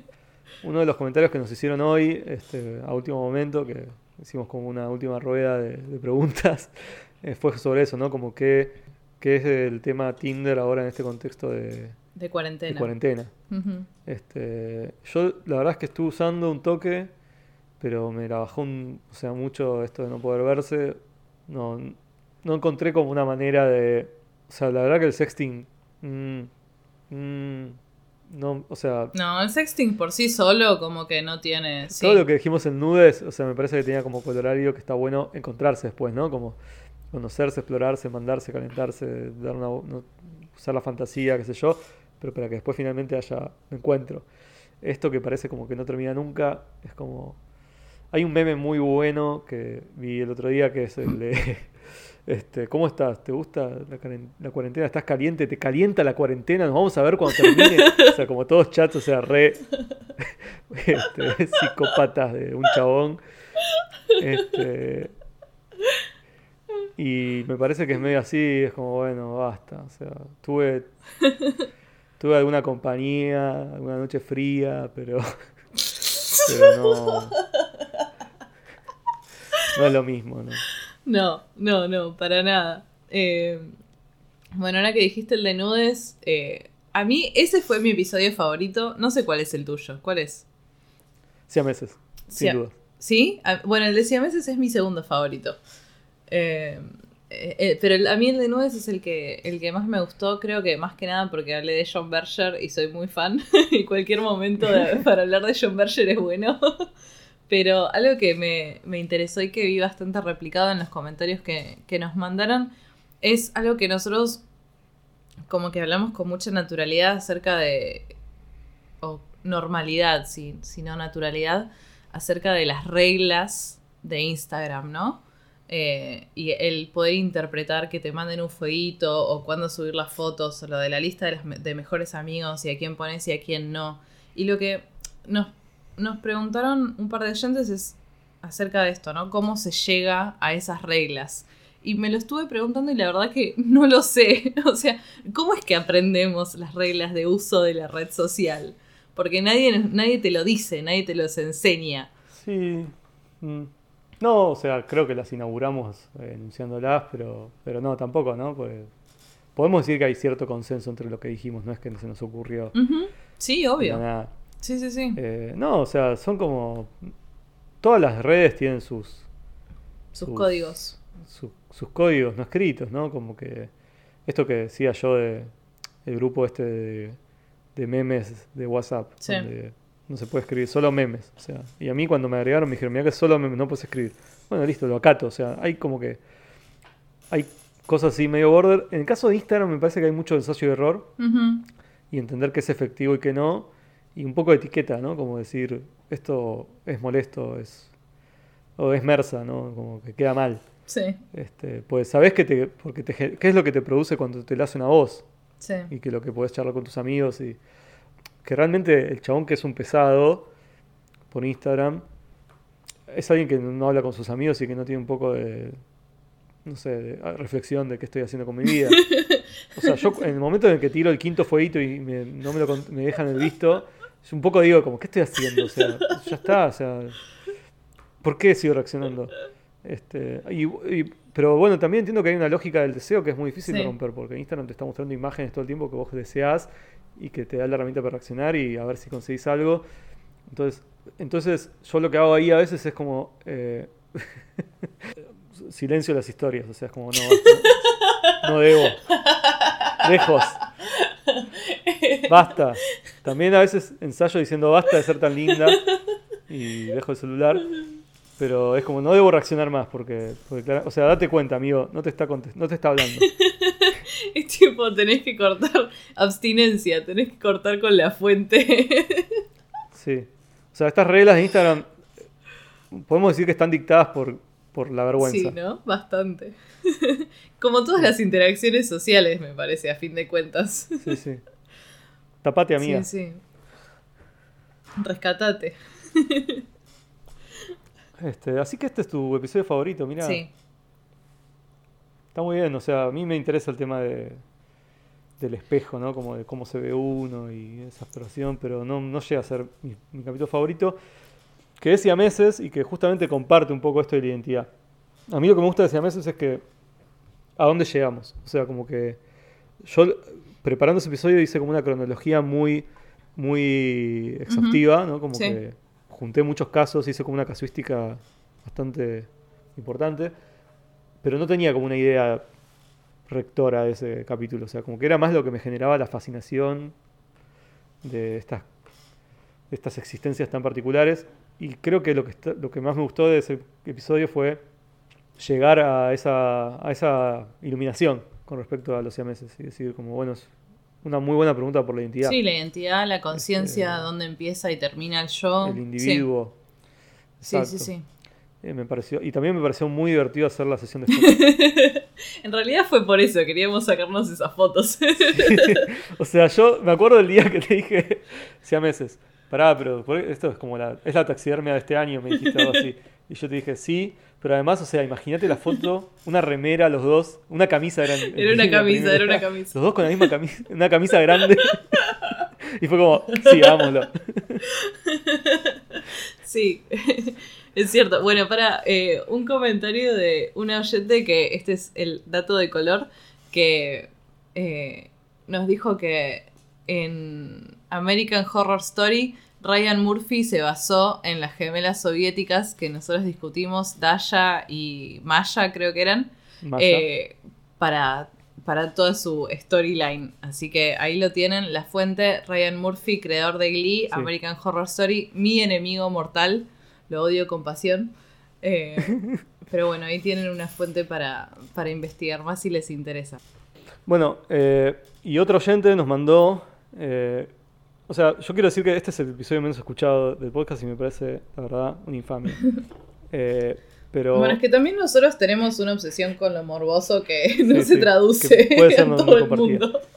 Debería tener un trigger warning. Pero bueno, un oyente nos mandó eh, un canal de YouTube de Carmen y Lupita, que son eh, dos siamesas, este, que son youtubers. O sea, es increíble. Y nada, eh, solamente búsquenlo. O sea, se llaman Carmen y Lupita. Tienen 60.000 suscriptores, que uno diría, deben ser las únicas siamesas youtubers que hay. ¿Por qué tienen tan pocos suscriptores? Es muy poco eso. O sea, Es ¿cómo no está todo el mundo siguiéndolas? Eh, es bastante nuevo el canal, debo decir. O sea, no tiene videos muy. Creo que el video más viejo tiene menos de un año.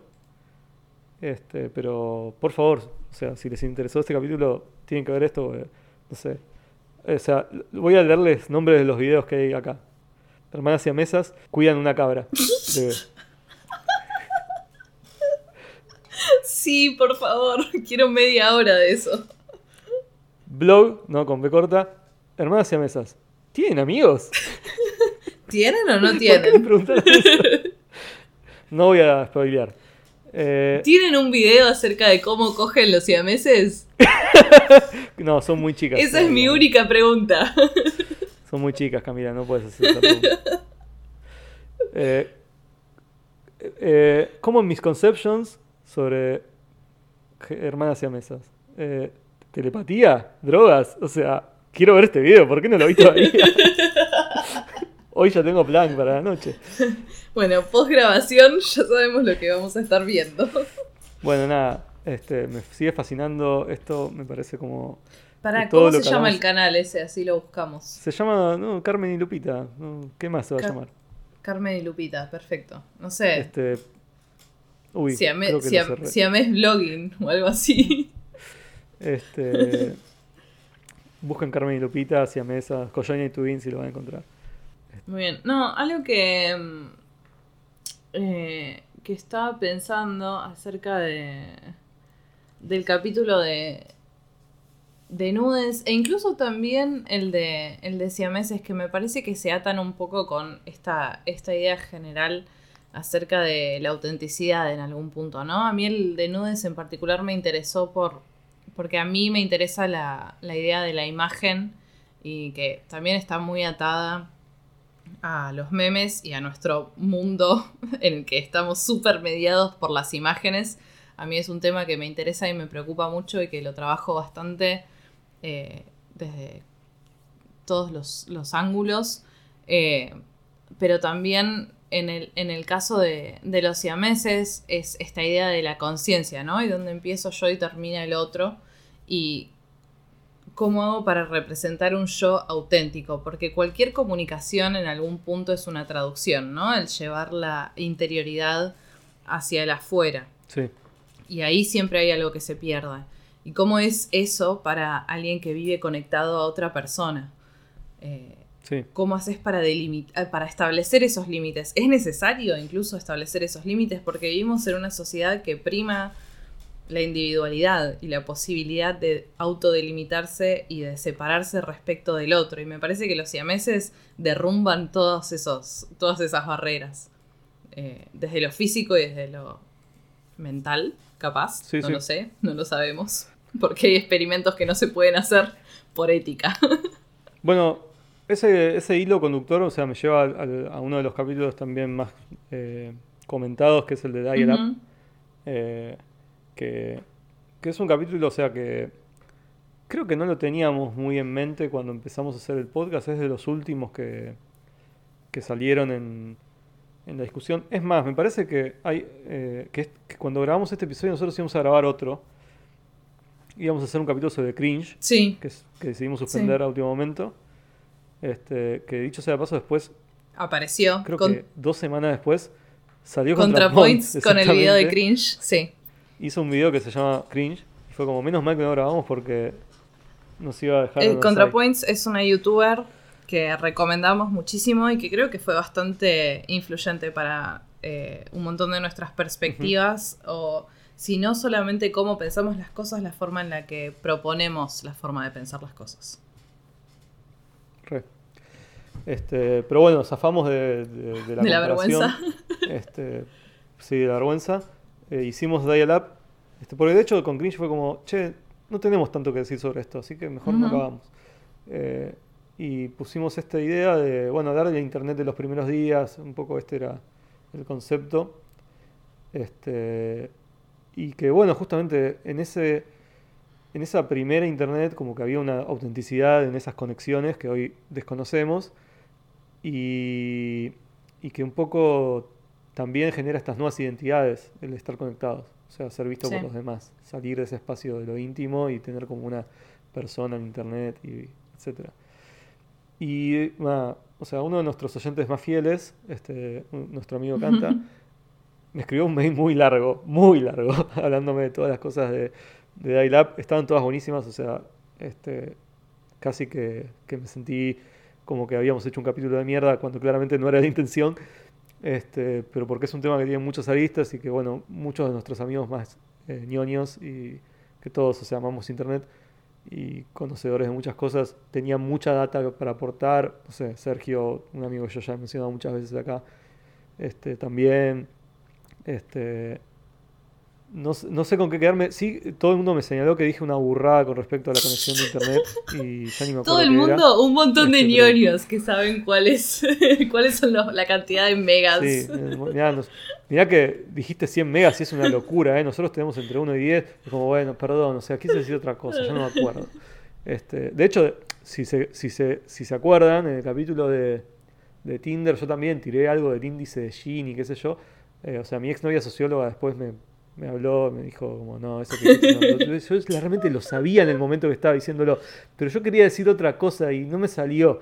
Y ustedes imagínense que si a usted le da bronca escuchándolo, y a mí me da un poco de bronca cuando me lo marcan, imagínense cuando yo me doy cuenta editando el episodio, que ya no lo puedo corregir y que me tengo que escuchar 10 veces diciendo una boludez, y ya está, o sea, no se puede volver a grabar, ya está, quedó así, está mal, está mal. Acéptenlo, estamos improvisando. Este, no sé, tengo muchas cosas que me marcaron en ese episodio que podría pasar como una lista. Decir, no sé, por ejemplo, hablo de los dominios de la Unión Soviética, eran .su, yo no me acuerdo qué mierda dije.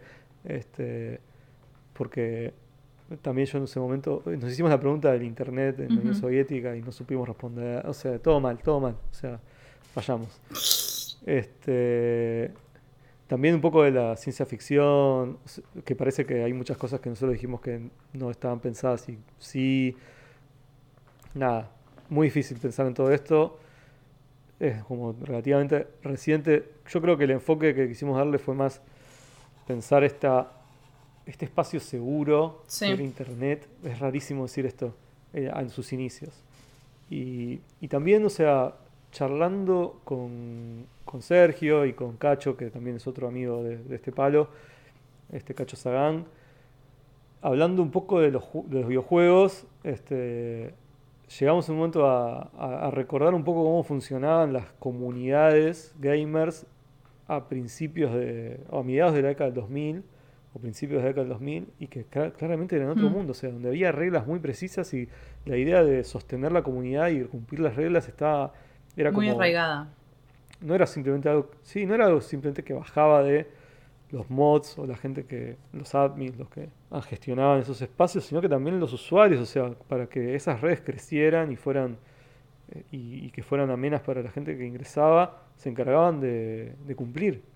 Este, un mundo mu- como es muy loco pensar que esto pasó hace menos de 20 años. Bueno, me parece también que con respecto a ese capítulo, eh, si bien había mucha data técnica, eh, estaba muy basado en nuestras propias experiencias personales y cómo eso realmente informó quiénes somos hoy como personas, ¿no? Y de hecho, eh, este podcast es 100% un producto de Internet. Nosotros nos conocimos por Internet. Uno de mis mejores amigos lo conocí por Internet. Digo, ambos, vos y yo, hemos formado relaciones y vínculos súper Sí, fuertes e importantes que surgieron a partir de Internet. Eh, nosotros somos de la generación de los foros y eso nos ayudó a crear ese tipo de, de relaciones y vínculos. Entonces me parece que está muy informado desde nuestra propia nostalgia por esa época también.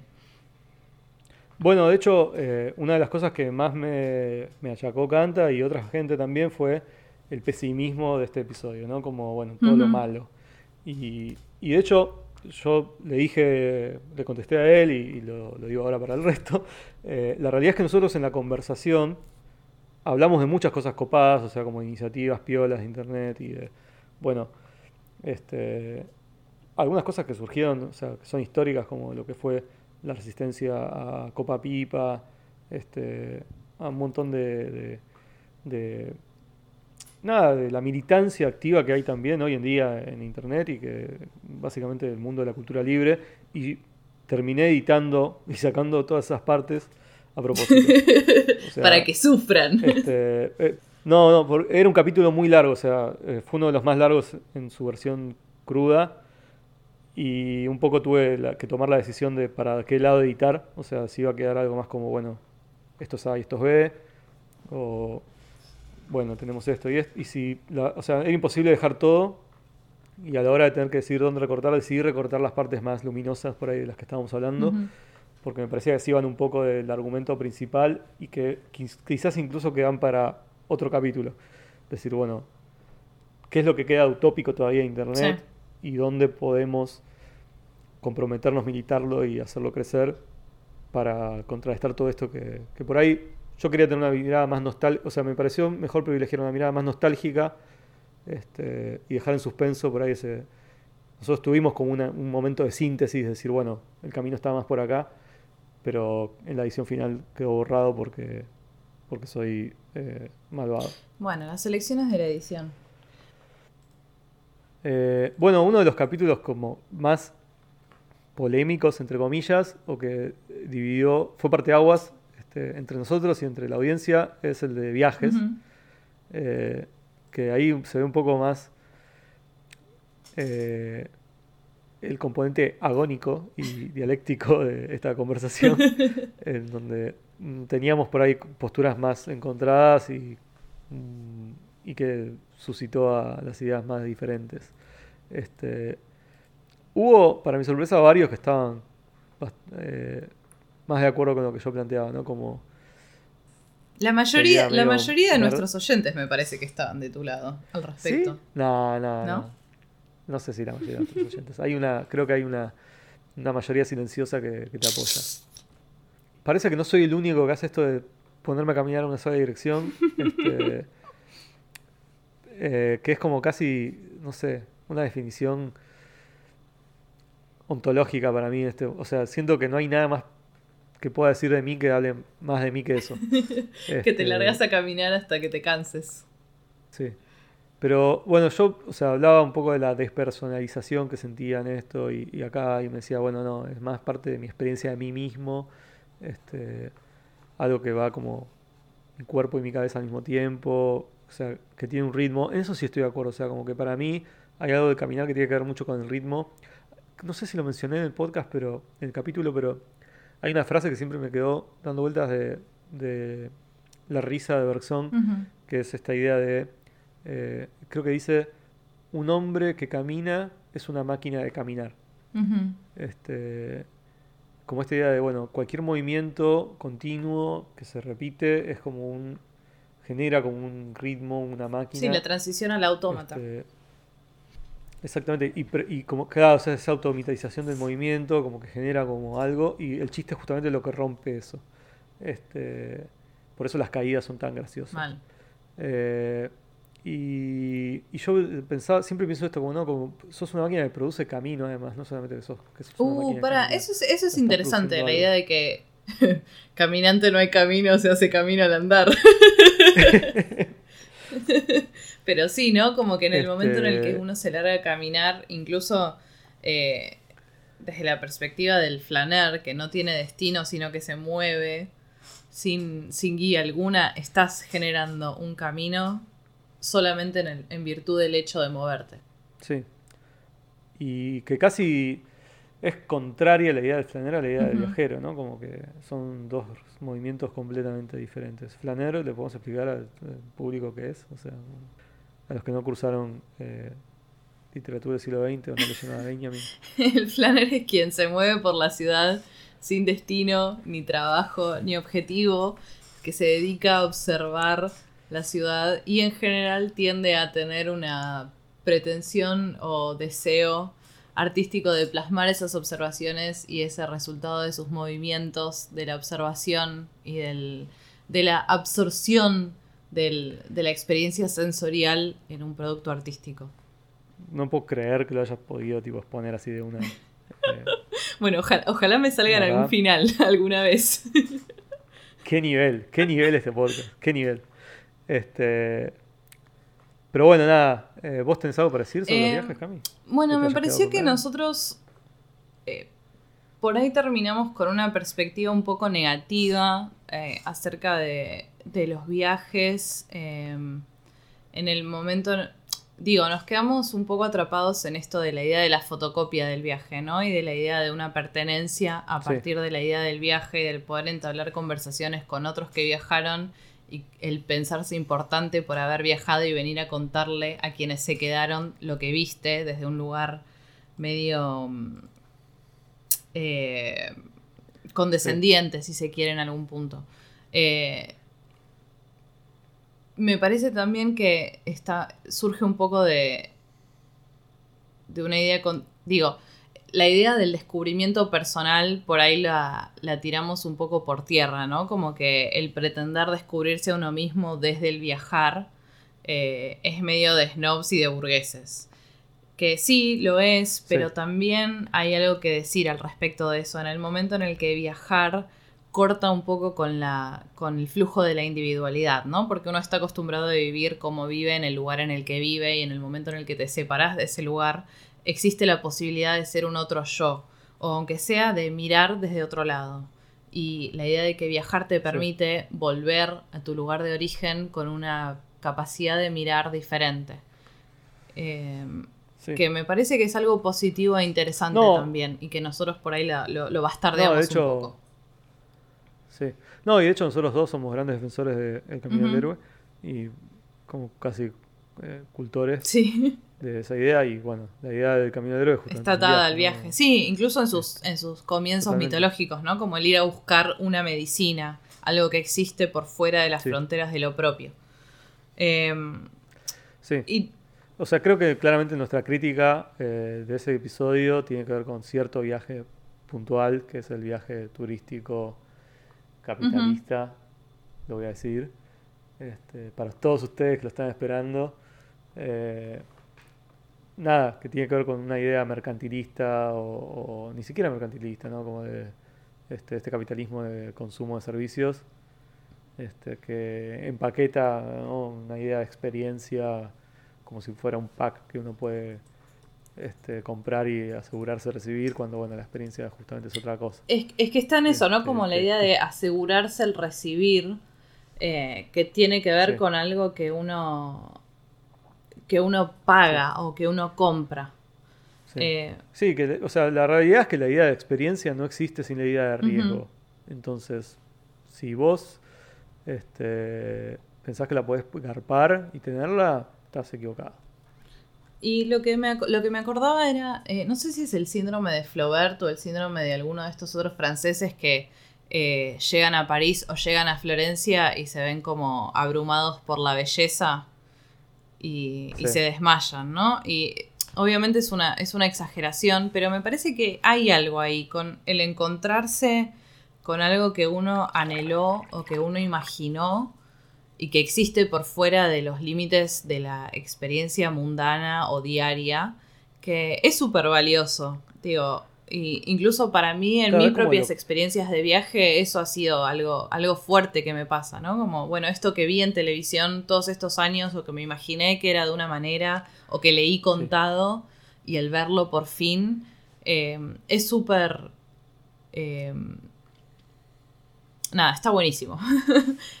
es súper rewarding, pero no Sí. sé cómo decir rewarding. Es como lo contrario a la decepción, Sí, ¿no? sí. Yo creo que uno de mis grandes miedos a viajar, podría decir, es es la decepción, de alguna Sí. manera. Sentir que, uy, hice todo este gasto, esta, esta movida para esto que, bueno, es como caminar por microcentro, más o menos. O sea, está lleno de gente, hay un McDonald's. eh, no es tan distinto. Este. Qué sé yo. Un poco a mí lo que más me molesta es esa igualación que tienen un poco los destinos turísticos. Básicamente vas a ver gente que está sacando fotos también. Sí, obvio. Eh, es medio incareteable que eso no es así. Obvio. Bueno, lo que cuenta todo el mundo, ¿no? Que vas al Louvre y llegas a ver, vas a ver la Mona Lisa y no ves la Mona Lisa, sino 50 metros de turistas que le están sacando una foto al cuadro, digo. No sé por qué mientras estabas contando eso pensé en, eh, en los cadáveres del Everest. No sé por qué.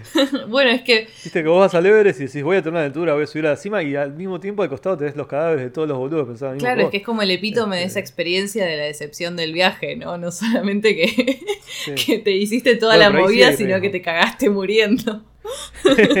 Lo lamento. Eh, me parece que está bueno eso, ¿no? Como vos esperás ver una cosa y te encontrás con más humanidad que no sé si querías ver.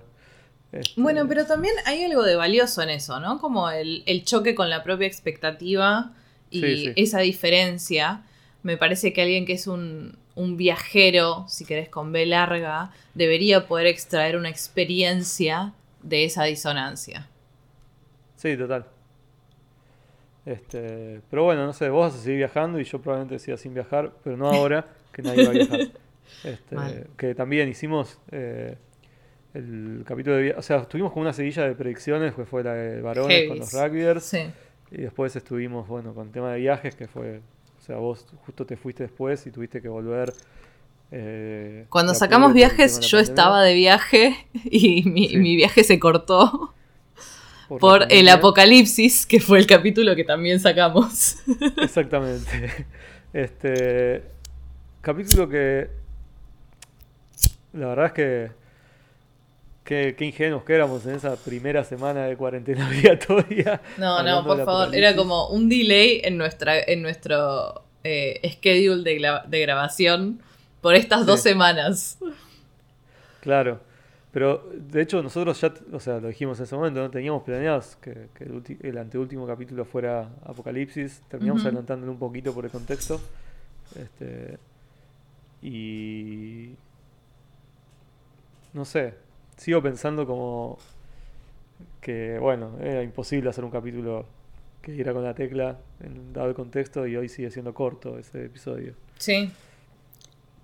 Sí, bueno. quiero decir que es, el- es uno de los que menos me acuerdo. No sé bien Es- qué hablamos. Es que de estábamos, Biblia en pleno, en plena niebla de pandemia. Como que. Sí. No sé, igual para mí, cuando revisitemos est- est- estos meses en un par de años, también van a ser así una nebulosa inacible. Sí, en la que- O sea, tratá de, tratá de distinguir de acá a cinco años, eh, o dos, eh, abril de junio. o de- No, man, yo no sé qué pasó hace una semana, podría haber sido hace un mes o dos o tres días. O sea, el tiempo dejó de tener cualquier tipo de sentido. No, no tenemos mucho para decir de Apocalipsis, nuestros oyentes tampoco, ah, eh, hay que decir la verdad. Este, pero bueno, después sí hicimos drogas, que no sé bien qué quisimos hacer con ese episodio, pero es uno de los capítulos que nos dijeron que, que estuvo mal. Este, El, el menos favorito de la audiencia y nuestro, me parece. Sí, yo, o sea, bueno, mucha gente, o sea, mucha gente no. Hubo gente que nos mandó audios, porque yo eh, creo que fui un poco jede con eso. eh, y porque queríamos escucharlos y al final como que no pasamos ninguno. Podemos pasar esta crítica a drogas, Dale ¿no? nomás. como que tiraste una idea, la de la droga, la conciencia como droga, eh, y como que no le llegaste a sacar como todo el jugo, ¿viste? Y en el medio se coló todo lo de Infinite Jest, y yo siento que quizás fue como, como un poco el menos cohesivo, ¿viste? Me, me parece. Todos son un poquito... eh, eh, tienen como muchas líneas de fuga todos los episodios, pero este quizás no tenía ideas tan fuertes, ¿viste?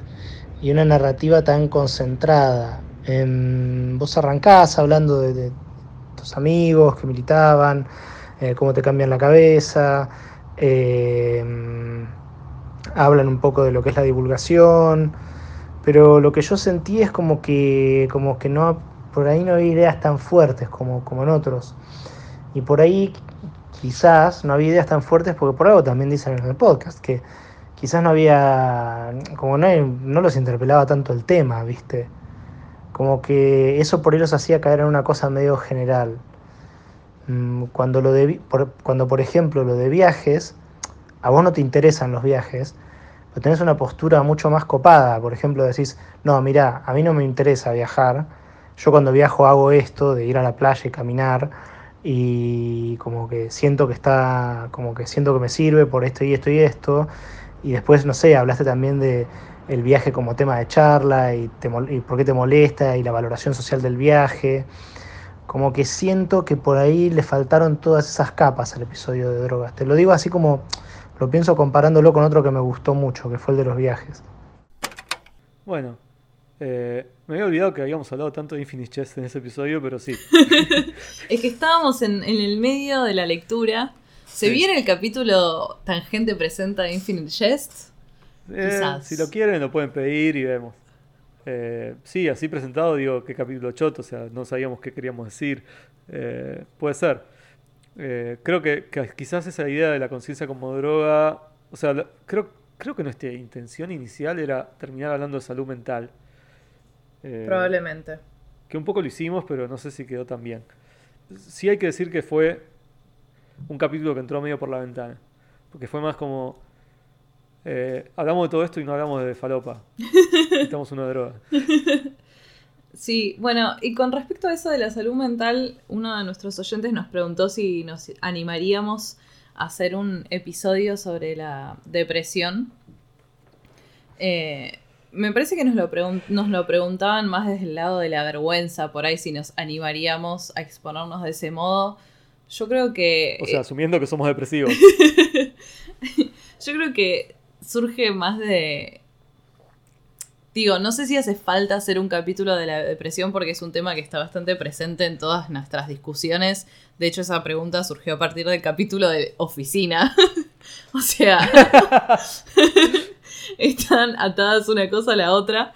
Eh, me parece que sí es un, es un tópico que por ahí recorre eh, nuestras conversaciones, no necesariamente en forma explícita, sino la idea de la depresión como un estado que responde al, estado del mundo, ¿no? Como una, individualidad que refleja una respuesta al mundo en el que vivimos. Eh, bueno, yo leía un poco algo que vos posteaste en Twitter, si no me equivoco, eh, del libro de Max Fisher, este, de esta idea de, eh, bueno, como el vínculo de la, de la depresión con la química del cerebro o incluso con la historia familiar está súper eh, transparentada, ¿no? Y como que es parte de, nuestra conversación y de nuestra terapia incluso, pero que muy pocas veces hablamos sobre el vínculo que tiene la depresión con el estado del mundo, básicamente. Sí, la idea de Mark Fisher lo plantea como eh, la privatización de la salud mental, en el sentido de pensar la salud mental como algo que, surge, que sucede siempre al interior del individuo y nunca como algo que se da sobre el individuo en forma de reflejo del mundo en el que vive. Eh, y, esa, y la pérdida que, se da en, el, en, esa privatización al no poder politizar ese dolor y esa angustia y llevarlo hacia afuera de forma que cambie el mundo que genera esos dolores. Bueno, en mi laburo pusieron una capacitación eh, de cómo gestionar el trabajo remoto en tiempo de pandemia y cómo estaba, eh, estaba centrada sobre, bueno, ya ni me acuerdo, o sea, así de pelota leí, ¿no? Este, Para algo pago la psicóloga. pero como que, no, pero estaba más centrado en las neurociencias. Y, o sea, como que bueno, no estuvo mal hablar un poco de, bueno, ese contexto, no tenemos tanta atención, las reuniones tienen que ser más cortas, algunas ideas que en sí mismas no dañan a nadie, que están bien, pero claro, o sea, como que las neurociencias tienen una, eh, una aproximación a este problema súper este, esto, privatista, como vos estabas mencionando, que dice Mark Fisher. O sea, como que, sí, bueno, está todo esto y son muchos cambios, el cerebro no se puede adaptar y es como, no, la puta madre, es como que todo esto es una mierda y nadie, nosotros quiso nada de esto y estamos sometidos a las deficiencias de este sistema y nos tenemos que fumar. Y bueno, eso es el problema, no es tanto que el cerebro no se acomoda a los cambios. Sí, también siento que por ahí las neurociencias son muy usadas y muy manoseadas en el ámbito corporativo. Es la frenología del siglo XXI. Sí, sí, muy manoseadas en el ámbito corporativo, mezclándolas con, con perspectivas New Age, ¿no? Como en, el, en ese corporate speak que aparece mucho. Entonces, no sé, yo por mi parte por lo menos siempre entro a ese tipo de discusiones con una con un extremo recaudo, como que ya de entrada no confío en lo que me van a decir. Sí, yo esto creo que no iba por ahí, pero que, sí terminaba en esta de, eh, bueno, en definitiva lo que sentís es culpa del cerebro. No, o hay mucho Eh, como, no sé, en mi empresa te dicen, bueno, te, te diseñamos esta app que es para la meditación. Pero no dicen, bueno, le puedes decir a tu jefe que no te escriba después de tu horario de trabajo. ¿Entendés? Claro, Entonces me parece bueno, que ahí sí. está eh, ejemplificado ese choque. Como tu salud mental es tu responsabilidad, pero no le pidas al mundo Sí. que lo tenga en cuenta. Qué mal. ¿Te están haciendo, te están mandando mensajes fuera de laburo? No, es, es- o sea, a, a mí no. Y si me los mandan, no me Ah, entero. Porque yo Claro, trabajo en un horario limitado y por fuera de ese trabajo, de ese horario, no chequeo Sí. mis mails, no Es que miro yo a veces, nada. o sea, Adiós. Perdón, de nuevo, o sea, una de las críticas que tuvimos con este episodio es que nosotros estábamos muy contentos con nuestro trabajo. Este, o que defendíamos mucho un- un- más de lo que parecía la oficina. Eh, a mí a veces lo que me llama la atención es que no son mis jefes los que me rompen las pelotas o los que me escriben fuera de laburo, de horario de laburo, los que se pasan de rosca, sino mis propios compañeros, por motu Sí, propio. sí. O sea, como se ponen eh, ellos solos en esa situación de presión Sí. cuando, o sea, sí, la verdad es que existen las presiones y existen como, yo de hecho, bueno, te comentaba antes de arrancar a, a grabar que tuve muchas semanas de muchísimo laburo y que, bueno, tuve que hablar y ver cómo los podíamos destrabar porque se habían sumado muchas cosas para lo que estábamos haciendo. Este, No, incluso la semana pasada teníamos un día eh, pactado para grabar y yo tuve que laburar como dos horas Sí, sí. fuera de mi horario de laburo. O sea, digo, nadie es inmune a ese tipo de cosas. Nadie simula de eso, pero me llama mucho, poderosamente la atención cómo hay un acatamiento tal de, de esa de esa exigencia que casi que ni te la bajan, o sea, solamente la gente se policea. Así mismo. La verdad es que yo trato, o sea, para mí es dorada la regla de no trabajar fuera del horario de trabajo. Este, me pasó alguna vez de pasarme sin darme cuenta, porque es muy difícil en este contexto este, tener más claro esos cortes. Este, pero, pero sí, o sea, mi, mi comentario cuando Recursos Humanos quiso hacer una encuesta acerca de cómo estábamos con el tema del trabajo remoto y eso fue más como, che, veo gente que, que, está haciendo cualquiera. O sea, que está trabajando desde cualquier hora, que no sabe cuál es el límite. Me parece que hay que dejarlos más claros. O sea, es responsabilidad de ustedes. Claro, exactamente. Y ahí está justamente el, el kit de la cuestión, ¿no? Como esa diferenciación entre hasta dónde es responsabilidad del individuo y dónde es responsabilidad del contexto y cómo puede el individuo forzar al contexto Sí. para no ser esclavizado. Bueno, es lo que decíamos, no me acuerdo en qué episodio, esto de capitalismo somos todos, ¿eh? O sea, no es que sí. es una, son cinco tipos de traje definiendo eh, nuestras vidas. O sea, nosotros somos, cuando, cuando nos pasamos de rosca y trabajamos un fin de semana o, dos horas después de que terminó nuestro horario laboral, este, nosotros estamos replicando y, y ejerciendo el capitalismo. Que también es una, es una idea que, que trabaja Mark Fisher en, en este libro del que estábamos hablando, que es eh, Realismo Capitalista, editado por Caja Negra, eh, que él la retoma. Hola, chivo a caja negra. ¿Por qué le haces chivo a caja negra? Hola, Caja Negra, si me, si me quieren llamar, yo voy, ¿eh? Eh, no, que él la recupera de. Mark Fisher, digo, la recupera de, de CISEC, que es esta idea de que vos podés eh, denostar y estar en contra del capitalismo en tu fuero interno y continuar participando en sus mecanismos y beneficiándote de sus. eh, sí, de sus mecanismos, pero como que te resguardás en el saber que vos odias al capitalismo y que esa contradicción que para cada persona que la vive individualmente es una retención y es una fuente de angustia, al sistema le sirve perfectamente porque el capitalismo no, te- no le importa cómo vos te sientas, siempre que ayudes a perpetrarlo. Totalmente. Bueno, eh, algunos eh, oyentes nos festejan esta, este, este marxismo este plebeyo que tenemos. Eh, y, y nada, qué sé yo, no sé si somos marxistas. Creo que lo, lo hablamos, eh, vos sí te sentís marxista, yo me siento peronista, entonces... Pero bueno, al mismo tiempo tengo una visión marxiana de las cosas. Este, que es, no sé, lo mismo que siempre, o sea. No, bueno, esa, esa No, misma contradicción me parece que también No me interesan los dogmas, me interesan eh, Exacto. las- los caminos, Sí. los surcos que se abren. Bueno, y a, y a eso iba, ¿no? Como que esa contradicción entre el uno saber que el capitalismo es malo, feo, enemigo caca, y seguir participando en él, que es una fuente de angustia, pero al mismo tiempo como que siempre está la crítica, tipo, bueno, ¿cómo... eh, ¿qué, qué haces hablando mal del capitalismo y participando? Digo, pero Sí, que se remite de nuevo a esta cuestión del individuo versus, versus la sociedad y el ambiente en el que uno está inserto, ¿no? Como que esa, esa tensión en sí misma genera todo ese, ese dolor, que es muy difícil de, de poder moverse de ahí o poder actuar en contra de eso si no tenemos un marco político dentro del cual operar. Pero encontrar un espacio político también es, es, es algo complejo. Digo, ni vos ni yo militamos y creo que eso no habla de nuestra falta de compromiso con los ideales, sino con nuestro disgusto por el dogma y con la estructura eh, en la que esos dogmas se reproducen y se trabajan.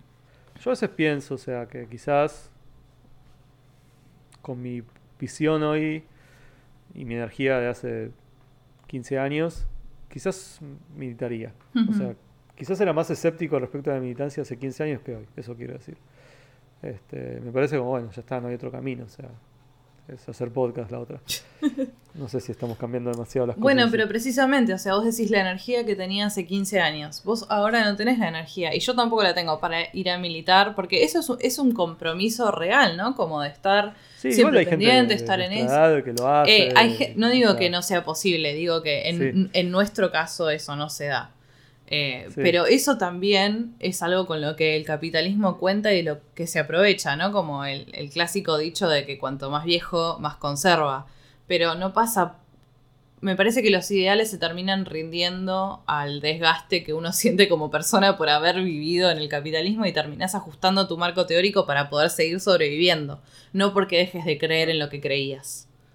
También, igual, no toda la militancia es orgánica, o sea, hay otras Ujú. maneras de militar y de hacer cosas y qué sé yo. Bueno, obvio, eso es lo que yo Este- defiendo, una, una militancia, si se quiere, eh, en el día a día. eh, para mí, el comprar la comida en la verdulería de una persona y no comprarla en el supermercado, eso también es una forma de militancia, digo, donde uno pone su plata. Estamos como en terreno medio escabroso, eh, no sé si estoy tan de acuerdo. Bueno, no sé, o sea, capaz es la forma en que encontré yo de conciliar. ese- Es medio palermitana, disculpame que te lo diga. No, me parece bien, tirámelo. O sea, sí, se, di- se Este- diluye la potencia en eso porque no lo estás haciendo en forma orgánica, de una forma que realmente sacude el sistema. Sí, estoy de acuerdo. Me parece que solamente eso no alcanza. Pero No, digo, eso es Sí, una parte consumo, qué sé yo. de cómo avanzar. Pero sí, tampoco, o sea, no sé. No sé, yo, o sea, estuve, o sea, lo que estoy lamentando estos días es que no me pude comprar un Ushanka por Mercado Libre, ¿entendés? O sea, ¿Qué mierda es una ushanka? ¿eh? ¿Qué es una ushanka? El gorro ruso. Ese Ah, no no sabía que se llamaba así. Sí, se llama Ushanka. Ushanka. ¿Qué cosa? Ah, el, el de piel. ¿Sí? El- ah, la gorra cazadora de Holden Caulfield. Claro, no sé si la de Holden es, es un Ushanka, pero parecido a eso. No, la de Holden es roja y con... Hay Ushankas rojas. eh, pero no es de piel, es como con un dibujo así de escocés. A ver si ponemos Holden Ushanka, ¿sale? Sí, sale. Gorra Joden Caulfield, rojo de Russo Yanka. Sí, claro. ¿Ves? Ahí está el, Eh. el diseño ese escocés. Bueno, eso soy. No, eh, no hay consumo ético, igual lo sabemos, así que, qué sé yo. Más interesante que los capítulos que tuvimos están la gente que quiere otras cosas y que nos propone capítulos posibles. Entre los temas que aparecieron está esto de el interior y la ciudad. Mal, Eh, me pareció no- muy buena idea esa. Sí. ¿No? Como. Alguien dice, me gustaría que un tema sea la ciudad. Porque los dos, como yo, son del interior. Yo no soy del interior. Este, gracias por el halago. Este, pero yo tipo, nací en Capital, nací en el barrio Balvanera y me crié toda la vida en Temperley, pero y ahora vivo en Almagro y ahora estoy en San Vicente, que me acabo de enterar es de parte del AMBA, no es parte de provincia de Buenos Aires. ¿Posta? Sí, Mm, Pensaste que había zafado, ¿eh? pero no. De hecho, San Vicente es uno de, las, eh, de los lugares que más eh, COVID hay por habitante. Eso lo explica Me fui todo. de Cava y me vine acá. Este... Después alguien dice, me gustaría que hablen de los sueños en cuarentena. Si tienen más, menos, si tienen que ver con el COVID o con el encierro. Eh, ¿Vos estás soñando, Camila? Estoy soñando, pero yo siempre sueño, tiendo a recordar mis sueños y la verdad no he encontrado no he encontrado diferencia. O sea, no son ni más lisérgicos, ni más angustiantes, ni nada. O sea, yo también eh, tengo sueños lúcidos desde que soy muy chica. Eh, puedo controlar mis sueños, puedo despertarme cuando quiero, puedo cambiarlos. eh, o sea que lo, eh, en eso no, no se, no se vio afectado. De hecho, tengo como espacios de los sueños, tengo un puan de los sueños, que siempre que sueño con las facultades es el mismo lugar. y, y me siento muy en control en mis sueños y no, no noté diferencia. ¿Vos? No, o sea, también un poco estoy soñando igual que siempre, pero más, más fuerte. O sea, no sé si tiene sentido eso. Sí. Como que estoy teniendo muchas pesadillas y estoy teniendo sueños más agudos. También creo que los estoy recordando más. Estoy haciendo como una suerte de diario de sueños. Le estoy escribiendo a una amiga. Eh, les estoy, le estoy mandando. Por ejemplo, cuando me despierto me acuerdo, le mando. Este, ¿Soñás en color? buena- O en blanco y negro, o en sepia. Yo creo que sueño color. Nunca había pensado, pero creo que sueño color. Bueno, te la tiro. Pregúntatelo la próxima vez que Sí, sí. duermas. Hoy me, me voy a dormir pensando a ver si. ¿Y soñás en castellano? Sí. Igual es como que son medio mudos mis sueños, ¿puede ser? Eh, no sé. cine mudo. Los míos no, son súper vocales, pero no sé. Este, pero no sé, no, mira, no- qué buenas preguntas formales. Quizás podemos hacer un capítulo sobre sueños. Este, no sé, puede ser. Ay, todo es, que, puede ser. es que tendríamos que hablar de Freud, que es mi otro enemigo. Es tu otro enemigo. Bueno, claro, porque en el capítulo de miedos hablamos de sueños. Pará, ¿sabías que. Pará, escucha, escucha esto. ¿Sabías que el nieto de Freud eh, es DJ o bisnieto y se llama DJ Freud? Y tiene una marca de suéteres que salen como muchísimo dinero, que tienen, son de lana y tienen apliques de minitas de anime. Esto es 100% real, podés googlear DJ Freud y te va a aparecer. Es como el, el nieto de Marx que es eh, capo del parkour. Pará, ¿cómo que? ¿Cómo? sí, sí, sí, el nieto de Marx o bisnieto de Marx eh, es como superestrella del parkour, tiene un, un canal de YouTube y Yo todo. creo que si escucharon las dos horas de episodio hasta acá, y vale por haber llegado a este dato. Dos datos. Bueno, alguien. A ver, creo que tengo otro audio que podemos escuchar. Eh, yo quiero saber si hay una lista para los próximos, eh, para la próxima temporada, si pueden hacer un adelanto para sus fans en los cuales me encuentro. Y em, si hay invitados, yo quiero ir algún día. Por ahí para hablar de Diego Marcino, que es una obsesión que tengo, o me puedo adoptar a casi cualquier tema. Este, no, no, no- ¿Vamos a tener invitados alguna vez? ¿Cómo Bueno, eso es algo que su- surgió varias veces. Eh, Creo que son nuestros amigos que quieren participar de las charlas en realidad. Chicos, pueden invitarnos a tomar una birra cuando quieran, o sea, es como que no somos famosos. Eh, no sé, no, es- no está en el plan, pero yo tampoco lo descartaría, qué sé yo, Sí, como que opino puede lo mismo. suceder. O sea, en principio diría que no, pero si algo me tienta, lo haría. No, no, no tengo nada en contra tampoco. Este, Eh, y también si, si tenemos eh, amigues o oyentes que tienen ideas que, que quieren trabajar o tipo temas que se les ocurre, están más que bienvenidas a, a compartirlas y, y veremos. sí, he- hemos tenido si ayuda en algunos episodios. Yo, para el de eh, Nisman, puntualmente le pedí bibliografía a nuestra amiga Anita. Este, y, ya no me acuerdo para los demás, pero he, he te- he tenido ayuda. Eh, A nuestro amigo Sí. Ariel también. Y, y bueno, pero tenemos eh, temas eh, de- para próximos capítulos. ¿Qué vamos a hacer ahora? Bueno, tenemos nuestra larga lista de temas eh, que fuimos armando a lo largo de este tiempo, algunos de los cuales usamos, otros no, otros combinamos. Eh, no sé si tenemos algo para adelantar, la verdad. Yo no adelantaría nada, o sea, porque hablamos de lo que nos pinta en el Me gusta, momento. o sea, primero porque lo- seguramente si decimos un capítulo después no lo hagamos, porque también descartamos muchos en, en el camino. Y también me gusta mucho como alargar los temas de los episodios así medio en secreto. sí, a Este, ciegas. ya sé que a nadie le importa, pero eh, me gusta como el a ver cuál va a ser el próximo episodio. Este, y sorprender un poco con la temática. Eh, sí, puedo decir que hay una lista de 35 o 40 temas que son los que no usamos en, la, Ujú. en la temporada que pasó. Sí. Este, algunos se terminan, terminan como mergeados y juntamos y, y qué sé yo. Algunos incluso hasta grabamos las locuciones eh, de Jesse y Martín que nos dieron una mano muy grande con eso. Hasta grabamos las locuciones, o sea que fueron capítulos que estuvieron muy pensados para hacerse. Este, o que, o sea, tuvieron muy en consideración y no los terminamos haciendo. Que algunos creo que no los vamos a hacer, como este que mencionábamos, el cringe. Y otros que segurísimo que vamos a hacer. No quiero adelantar nada, pero hay muchos temas que no hemos hablado, este, que tienen que ver con, no sé, sexualidad, política y cosas raras este, de internet. O sea, básicamente, o sea, estoy viendo y es como que sí, son todas cosas como que van por ahí. Quedan para la próxima temporada. Tendrán que escuchar a ver qué, de qué hablamos.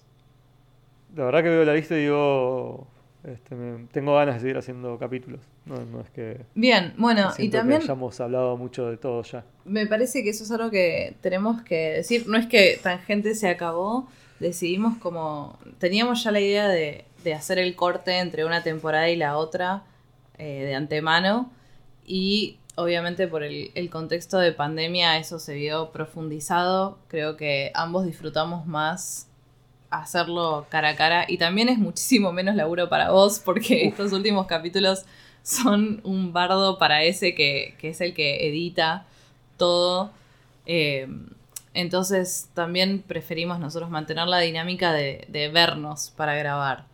Eh, así que es medio la temporada 2 está, está supeditada esa posibilidad de, de volver a vernos en algún momento. Sí, sí, sí, y también si, si lo escucha más gente, yo estoy dispuesto a hacer más sacrificios. O sea, si quieren más episodios y que sean más seguidos, eh, no sé, co- recomiéndenlo y hagan que sus amigos también sean fanáticos de este podcast, porque nada, o sea, también ah, cuando se suman las escuchas, los comentarios y la buena onda, este...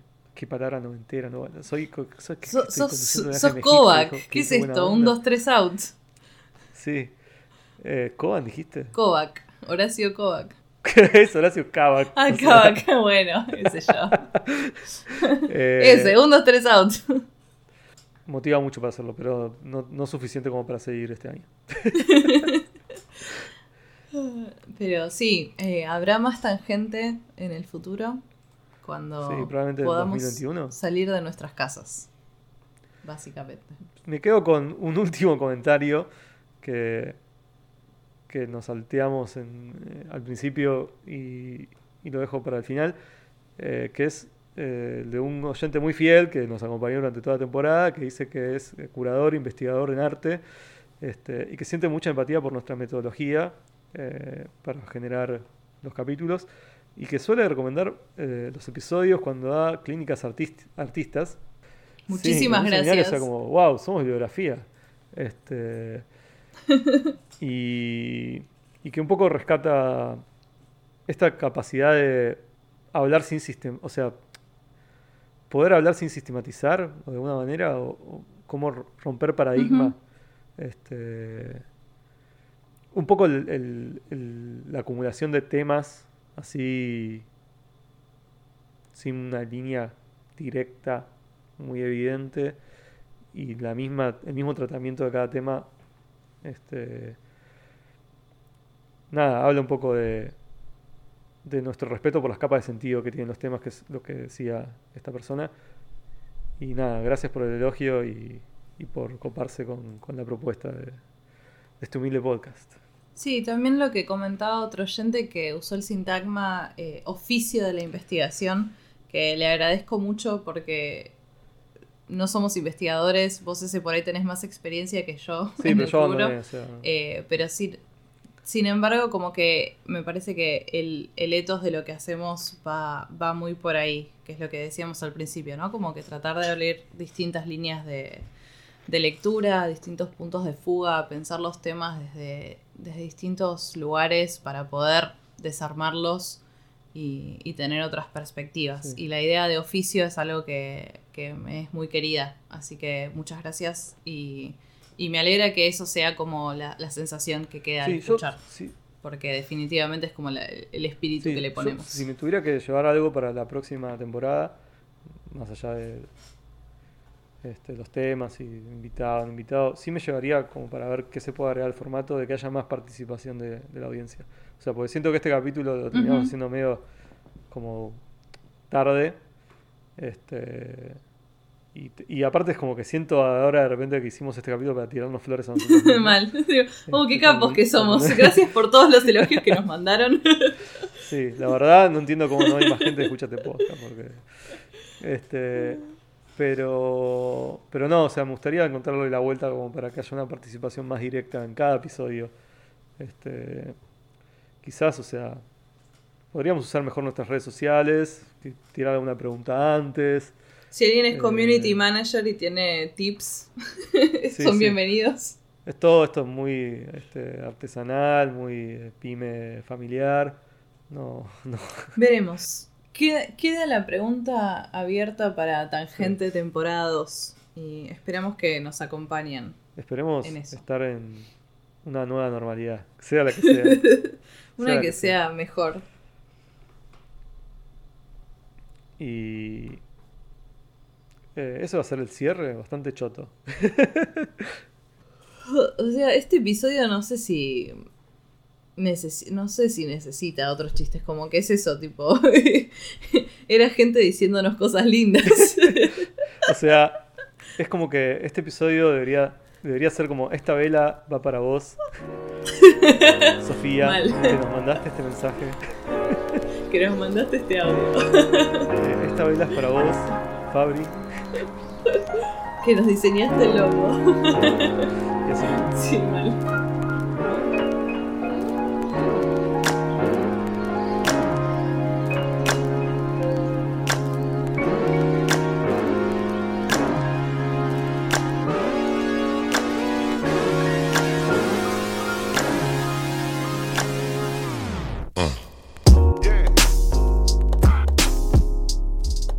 Más difícil de toda la edición es el principio y el final. Este ya va a ser. O sea, ¿cuánto vamos?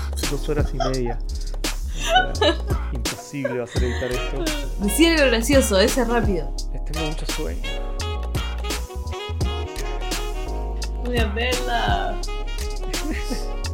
Dos velas. Sí. No sé. Es muy tarde ya para pensar cosas. Ya está, con este final no. No, malísimo. Malísimo final. El de las velas, el de las velas. Una vela. Dos velas. Sí, bueno, no sé. Igual, o sea, sorry, mi pregunta es: ¿quién mierda le dice vela al porro? Nadie. Nadie. Nadie más que Piti. Bueno, quizás era algo de los 90. Igual nunca escuché a nadie, tipo a ningún fumo viejo decirle velas No. tampoco. Bueno, no, es la poesía. Inventa, inaugura significado. Derrumba significado.